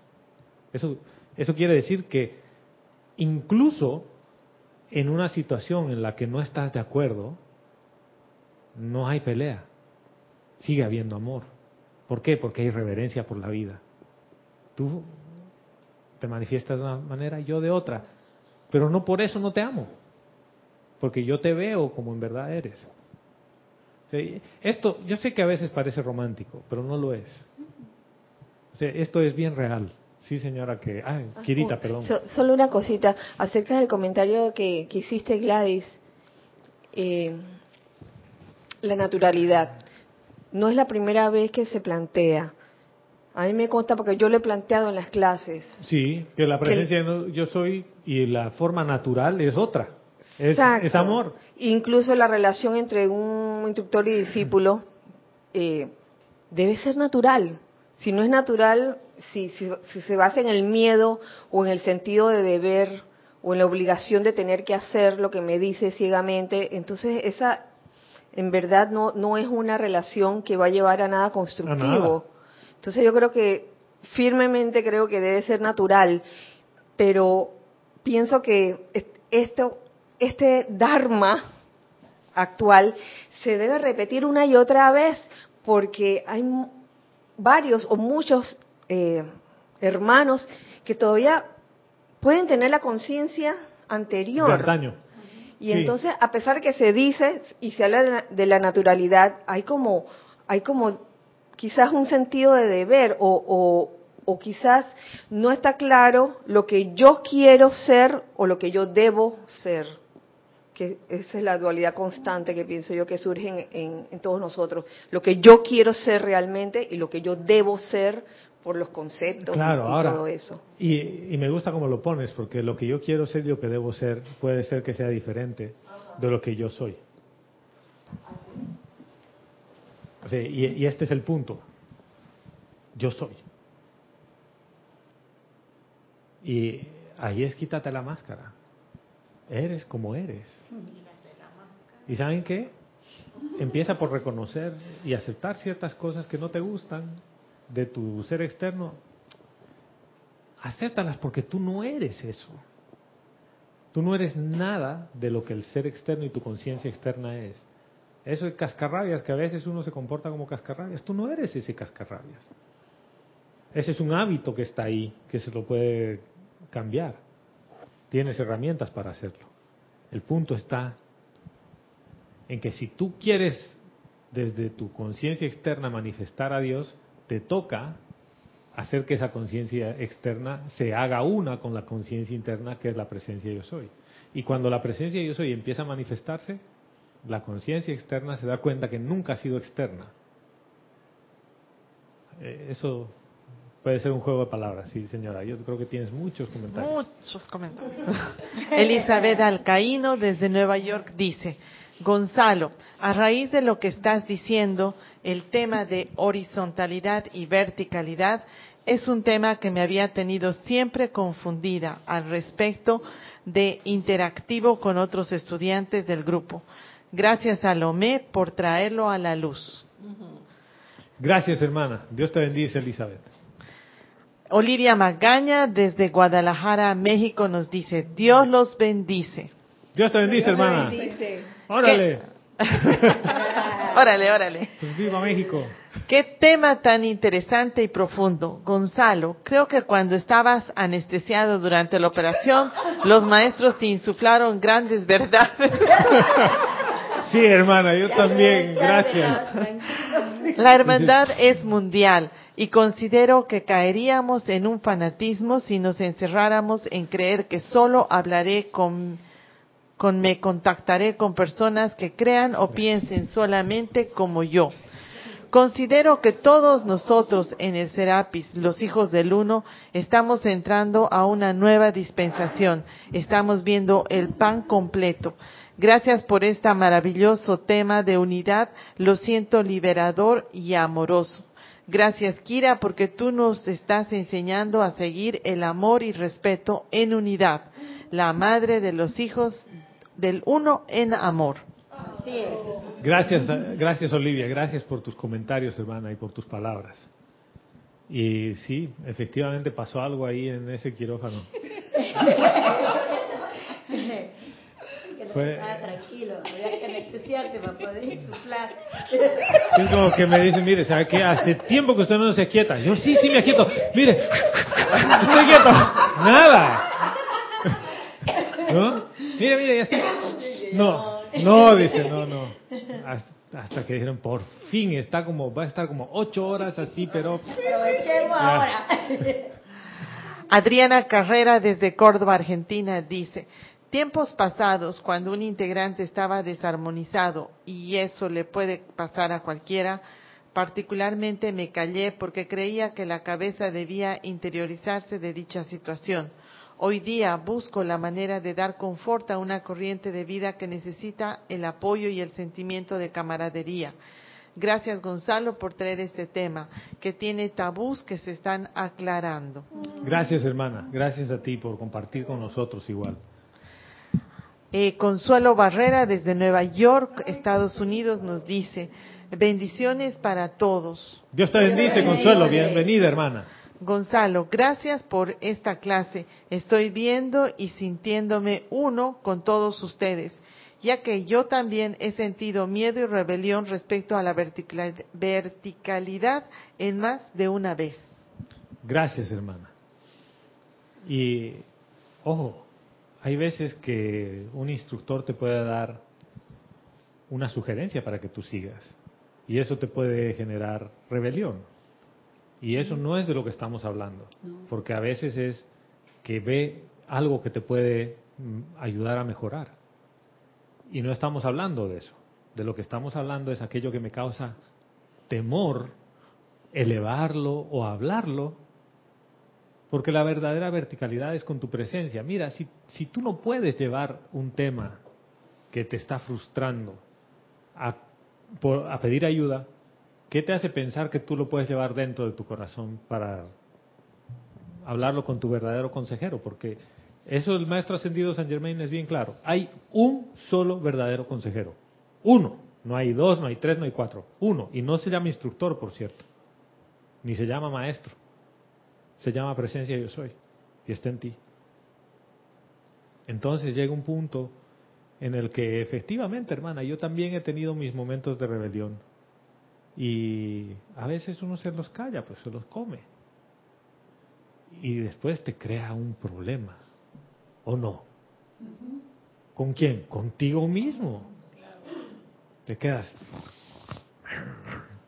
Y dices, ¿por qué estoy roncando? No, no estás roncando. Estás, estás como el perrito. Estás, estás gruñendo. Eh, mira, entre gruñido y ronquido son dos cosas diferentes. El gruñido estás despierto, el ronquido estás dormido. ¿Sí? Sí, señora. Adriana Sarina desde Hannover, Alemania, tiene varios comentarios. Adriana, bienvenida, hermana. Bienvenida, Adriana. Dice, Dios los bendice a todos, presentes y escuchas. Dios te bendice, hermana. Bienvenida. Creo que mientras haya corrientes no ascendidas agrupadas, habrá miedo, siendo que el miedo es una de las tareas que todos más o menos tenemos en esta encarnación. Habrá que invocar el al amor para que se lleve al miedo. Mira, y ahí hago un alto, hermana. Fíjate que cada vez que yo pienso que hay que invocar algo, es algo que yo no soy. ¿Sí lo ven? Que si eres, no tienes que invocar, tienes que ser. ¿Viste? Cada vez que yo pienso que hay que invocar algo, es algo que yo no soy. ¿Y de qué estamos hablando? de, la presencia yo soy, que yo soy ser. Entonces, en otras palabras, va a haber miedo en tu vida en tanto y en cuanto te resistas a ser. El momento en el que tú dices yo soy, no hay miedo, no hay nada. Cero miedo. ¿Por qué? Porque la presencia yo soy no puede abrigar nada de miedo. Es la personalidad que teme no ser aceptada por las otras personalidades. Sí, pero eh, y mira que ni siquiera ese es el punto, Salomé. Es un poquito más complicado el punto. Es la propia personalidad que no quiere cederle el poder al verdadero ser. Y que te va a poner miles de ideas en tu cabeza. Te va a decir, es que nadie te acepta, es que nadie te quiere como tú eres y es tu propia mente jugando contigo. Hasta que tú, desde tu verdadero ser, le dices, mi amor, cállate la boca. ¿Por qué? Porque el que manda soy yo. Y amorosamente te trasciendo. ¿Y cómo tú trasciendes eso? Cada vez que viene con, no, no, invoca al amor y le dices, no, yo no invoco al amor, yo soy el amor. ¿Cómo que yo soy el amor? Sí, yo soy el amor. Mírame. Y la gente te va a empezar a decir, este está, está un poquito ponchi. Y no estás ningún ponchi, ni loco, ni nada, sino que estás empezando a recordar quién eres en verdad. Y por eso es que era necesario que yo le, le ponga eso en el comentario de Adriana Sarina, porque yo puedo invocar todo lo que yo no soy, pero si la presencia yo soy lo es todo, ¿Cómo nos dice el maestro ascendido San Germain que es la forma correcta de invocar, dice, o de usar la ley del perdón? Y dice, no es invoco la ley del perdón por todas mis transgresiones, dice, yo soy la ley del perdón. O sea, en otras palabras te está diciendo, yo soy el perdón. Y yo soy luz, yo soy todo lo que mi Padre es. Entonces, yo soy la llama violeta. Todos los decretos empiezan así. Pero nos hemos acostumbrado a decir, invoco la llama violeta, invoco el amor divino, invoco esto, claro. Te has vuelto el invocador. Y nos separamos. Y estás separado. Estás separado porque todo lo que invocas no eres. Y de lo que estamos hablando es de que tú eres eso. Es yo soy. Y eso puede a más de uno también provocarle un problema. Sí, señora. Continúa diciendo Adriana Sarina, el tema de los auditores te lo agradezco. En mi último trabajo yo era responsable por el intercambio con auditores externos que venían a evaluar muchos temas y yo debía ponerlos al día de cómo evolucionaban estos temas. Es solo que muchas veces tuve que declarar cosas que estaban pasando muy mal y en esos momentos me pregunté si lo que yo hacía era crítica y condenación o simplemente mi trabajo es tu trabajo. Y hay veces que me dicen, tú no puedes decir eso. Mira, yo hay cosas que puedo y hay cosas que no puedo decir. Pero si algo anda mal, es mi responsabilidad decirte que algo anda mal y llevarlo a tu atención. Lo que puede pasar es que tú tomes acción o no. Si tú no quieres tomar acción, ese es tu problema, pero yo lo digo. Lo que sí te dicen, sí, pero no lo pongas de esa forma. Ah, bueno, Veamos de qué forma no te lastima tanto. Y funciona. Pero ese es el trabajo. ¿Por qué? Porque estás velando por un bien mayor. O sea, yo recuerdo en el en la empalizada de los ceremoniales. La instrucción fue clara. Si alguien hace ABCD, ustedes hablan conmigo. Y bueno, una persona hizo ABC y salió mal el ceremonial, ¿no? Entonces yo fui a hablar con Jorge y me dijo, hermano, qué bueno que lo hiciste, pero tarde. Tenías que haberlo hecho antes del ceremonial, porque el ceremonial ya pasó, porque la persona que hizo ABC estaba afectada antes del ceremonial yo fui a hablar después del ceremonial. Entonces me dijo, ¿sabes qué? Ya la bomba estalló. Si tú hablabas antes, la bomba no estallaba. Y me dice, para que lo veas energéticamente, ¿no? Y yo ese día dije, tienes toda la razón, hermano. Y obviamente fue duro, ¿no? Y uno diría, ¿y por qué, por qué hay personas que te pueden hablar tan duro? Y no era desprovisto de amor, era duro, pero con que tú notabas que el interés era que tú comprendas lo que te estaba diciendo. Y te podía hasta carajear y decías, pero obviamente tu ser externo dice, a mí nadie me carajea, yo me voy. No, no, espérate. El objetivo era, era claro.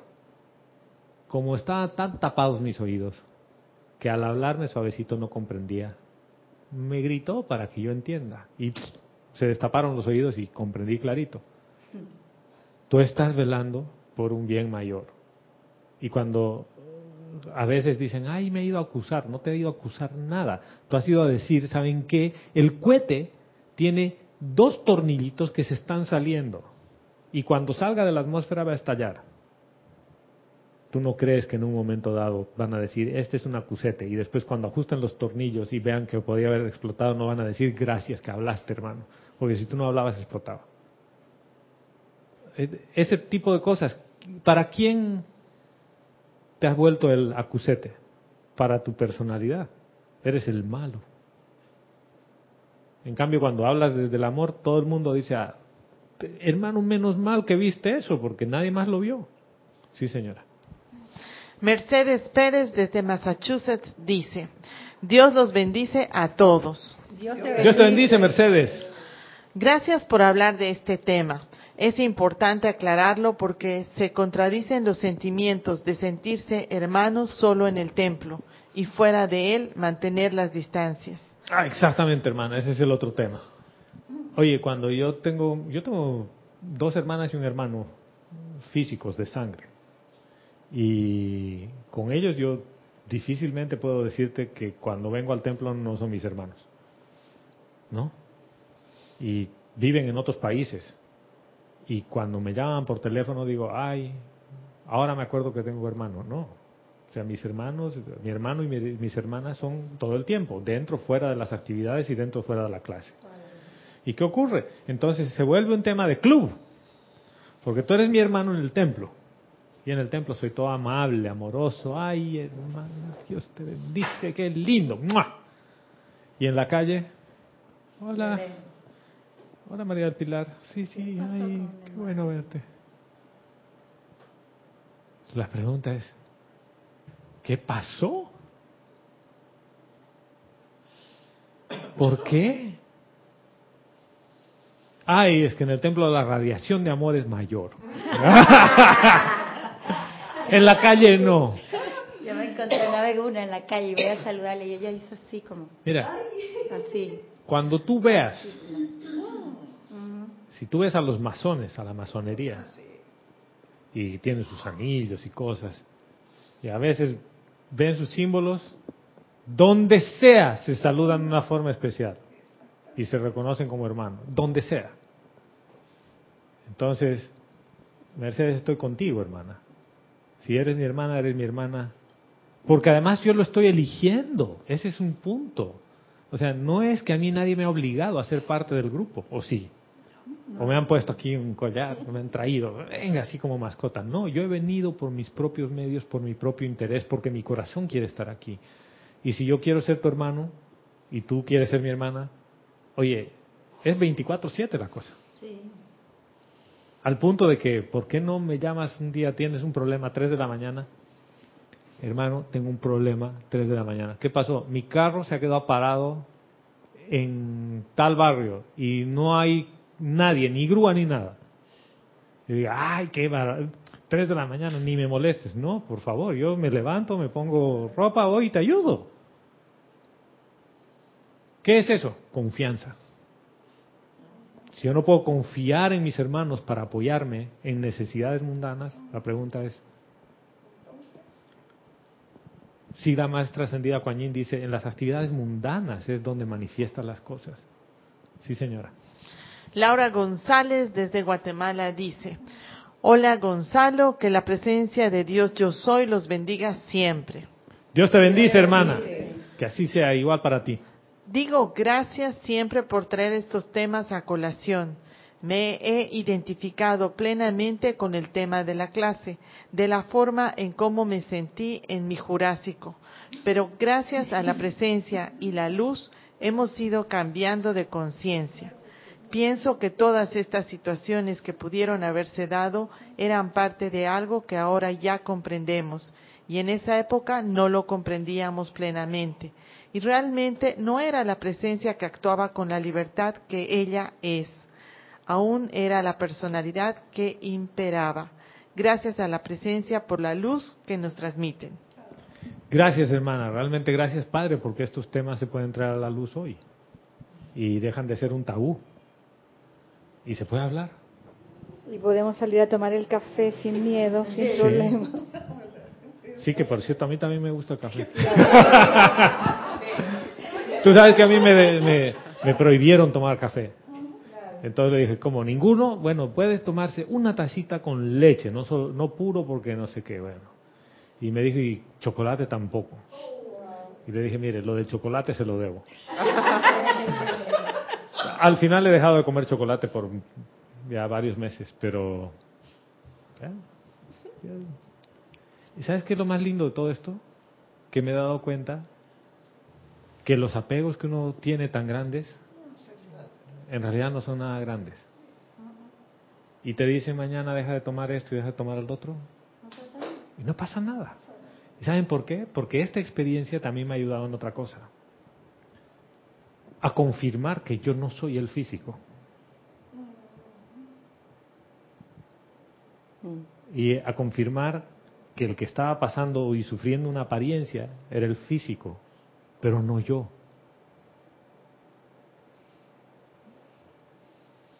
O sea que eso de que yo estoy enfermo, no, no. Mi cuerpo físico está atravesando una apariencia. Por lo tanto, yo puedo ayudarlo al físico a recuperarse. ¿Por qué? Porque yo soy. Y esta parte sí a muchos les dice, ah, este tipo ya está un poquito. Pero no es así. Sí. vamos con ver y después contigo. Adriana Bello nuevamente dice y pregunta, Gonzalo, veo un punto por el cual solicito un tema de clase. Pregunta, ¿qué entraña ser? Y continúa diciendo, Gonzalo. Próxima clase, hermana, próxima clase. Gonzalo, ahora mismo recordé la característica de la hermandad de la misericordia. Lo que impera es el silencio. Y pregunta, ¿podemos inferir que el griterío humano es una señal de grupo y el silencio de hermandad? Sí, claro. Lo que sucede es que cuando empiezas a ser más reverente con la vida, la lengua empieza a cesar el trabajo del habla y solo funciona para alimentarte y otras cosas.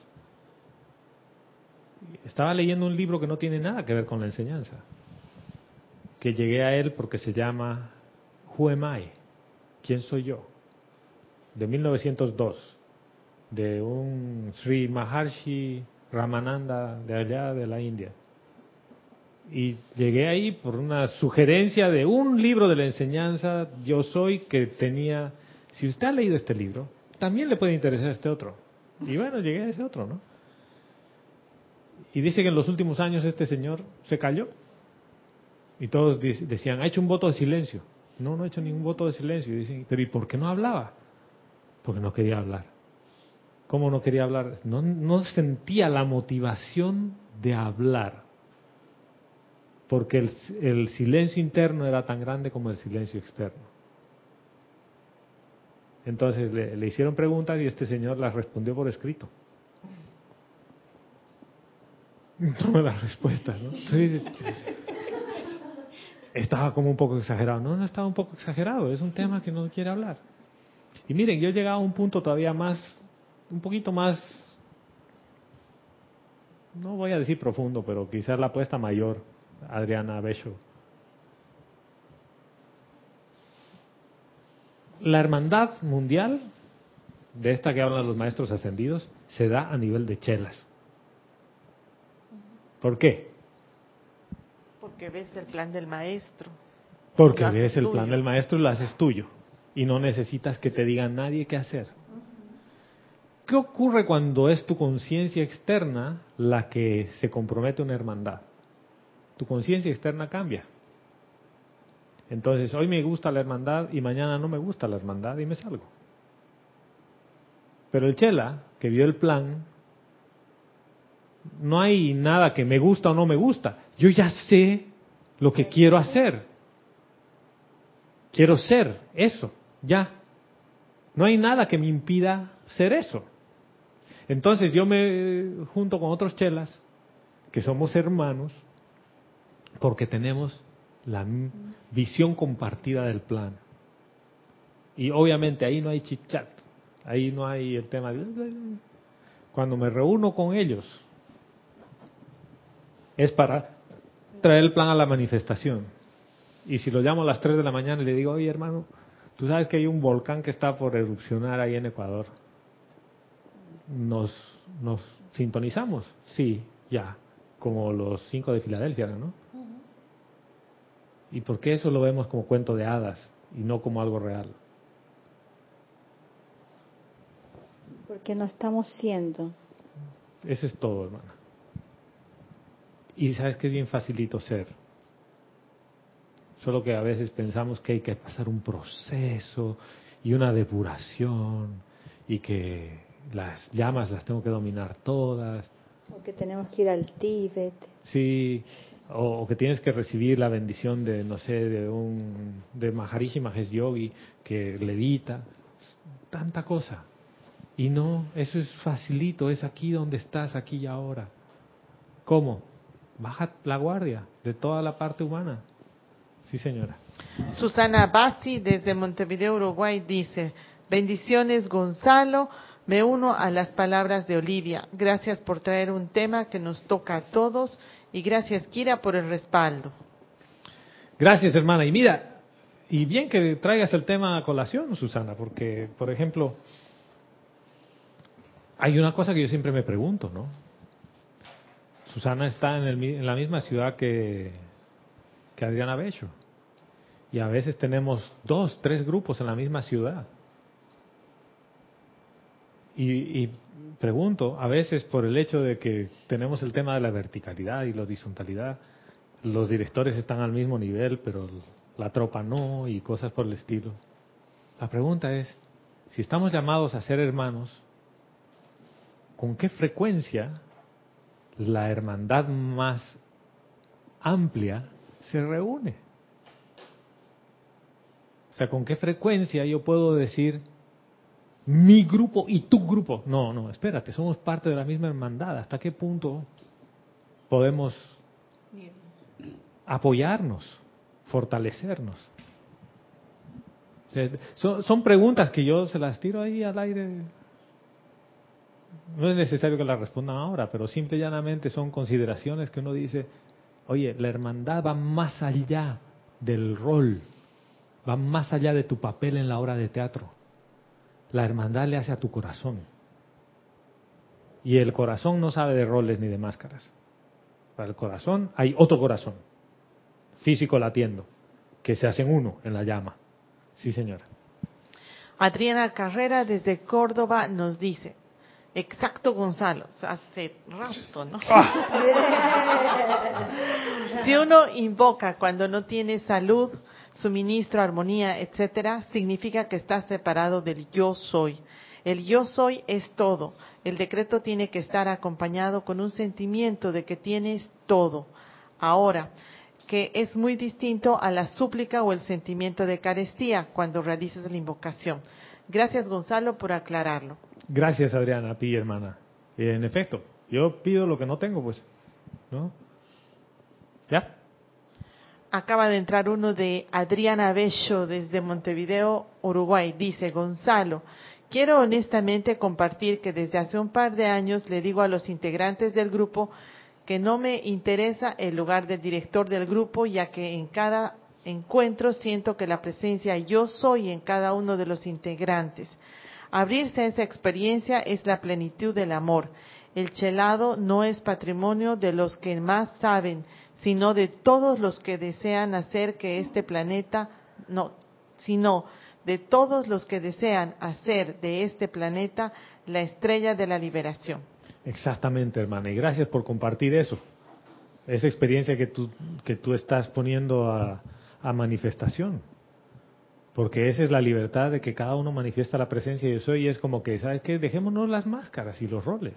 Ok, yo tengo un rol que es mi servicio en realidad. Mi servicio es que cuando se necesita el rol de directorio estoy ahí. Pero después, yo soy uno más de la presencia, yo soy manifiesta aquí contribuyendo y trabajando en hermandad. Y miren, si nos ponemos en el tema de la horizontalidad, todos los hijos de Dios están al mismo nivel, toditos. El Maestro Jesús incluido. Maestro ascendido San Germain, toditos, porque todos son hijos de Dios. Ay, entonces, ¿en qué queda la, jerarquía espiritual? Estás yéndote al mundo de la forma. Porque en la esencia todos son hijos de Dios. Y no es que Dios diga, ah, miren, saben que yo tengo mis preferidos. ¿O ustedes creen que es así? Yo tengo mi preferido. A mí me gusta más, Gonzalo con barba me gusta más que sin barba.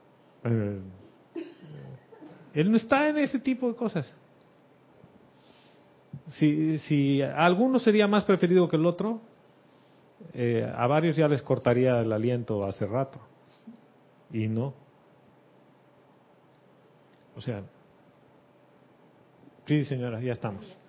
Wow. Wow. Y les leo solo una parte final y de ahí cerramos la clase. Y dice así, la, continúa este el libro, dice, aquellas escuelas de pensamiento que reclaman ser los únicos depositarios de las enseñanzas de los maestros de sabiduría, formulan aseveraciones que el tiempo y las circunstancias se encargarán de desmentir, ya que ellos, los maestros ascendidos, tienen discípulos y seguidores en todas partes y trabajan a través de muchos cuerpos y de muchos aspectos de la verdad. Sería más sensato buscar estos hechos y cultivar la habilidad de reconocer la verdad en los lugares y grupos más inverosímiles. Entonces, ¿por qué les leí esto al final?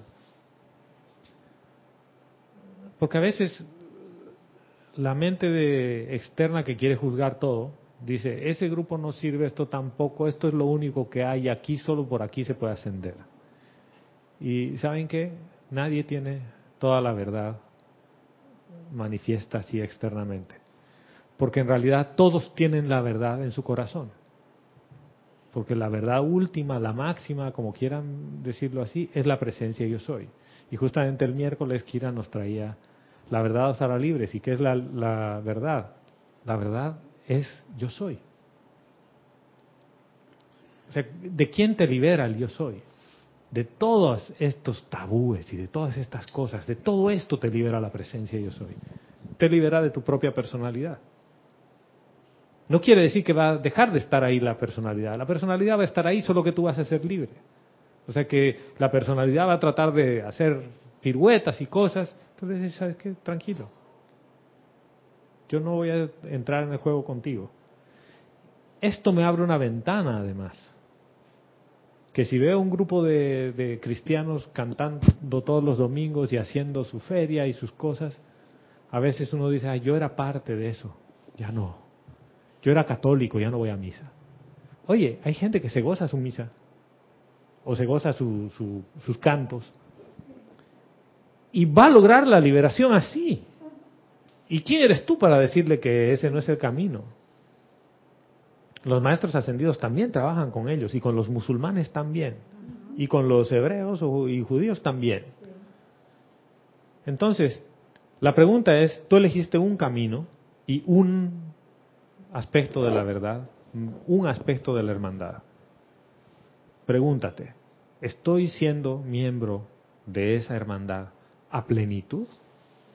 ¿Estoy con el corazón de lleno en ese empeño? Si es así, ese es tu empeño y llévalo hasta el final. Y si no lo, lo, llevas hasta el final y te sales, salte.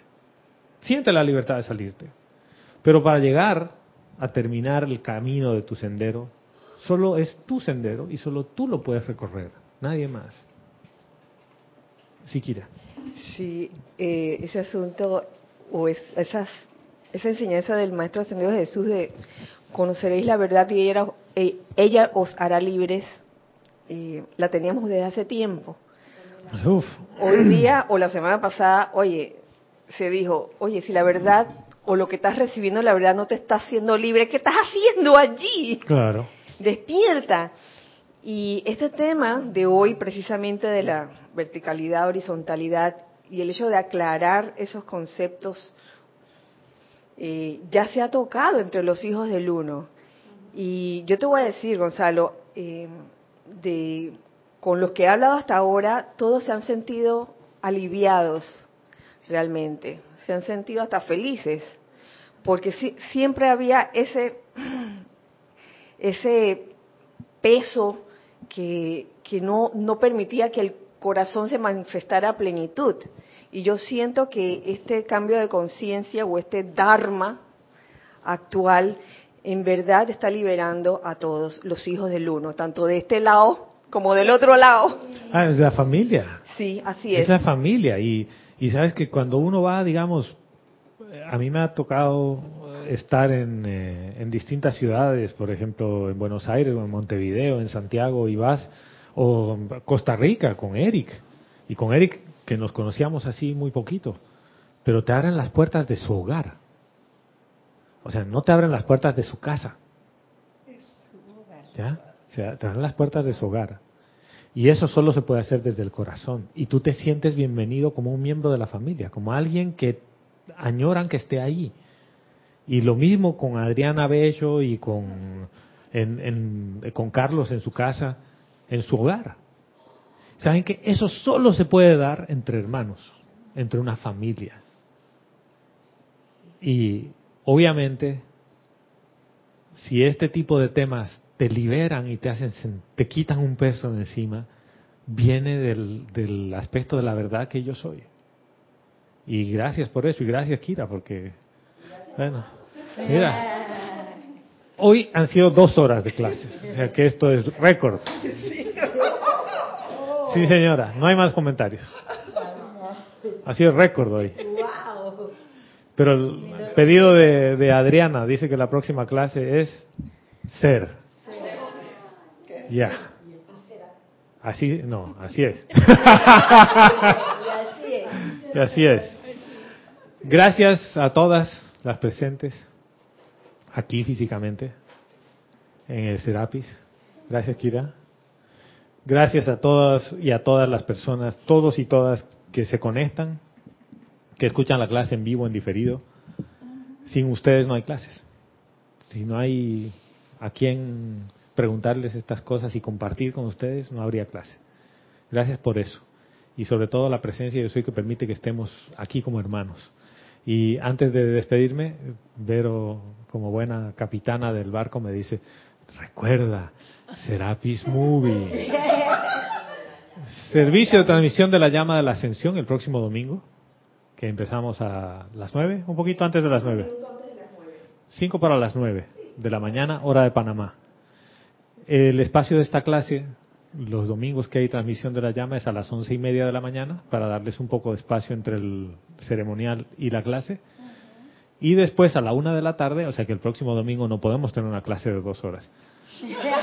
El próximo domingo tenemos Serapis Movie con la película Concussion o Concusión, que es con Will Smith, el, el anfitrión, facilitador, como quieran llamarle, es Ramiro.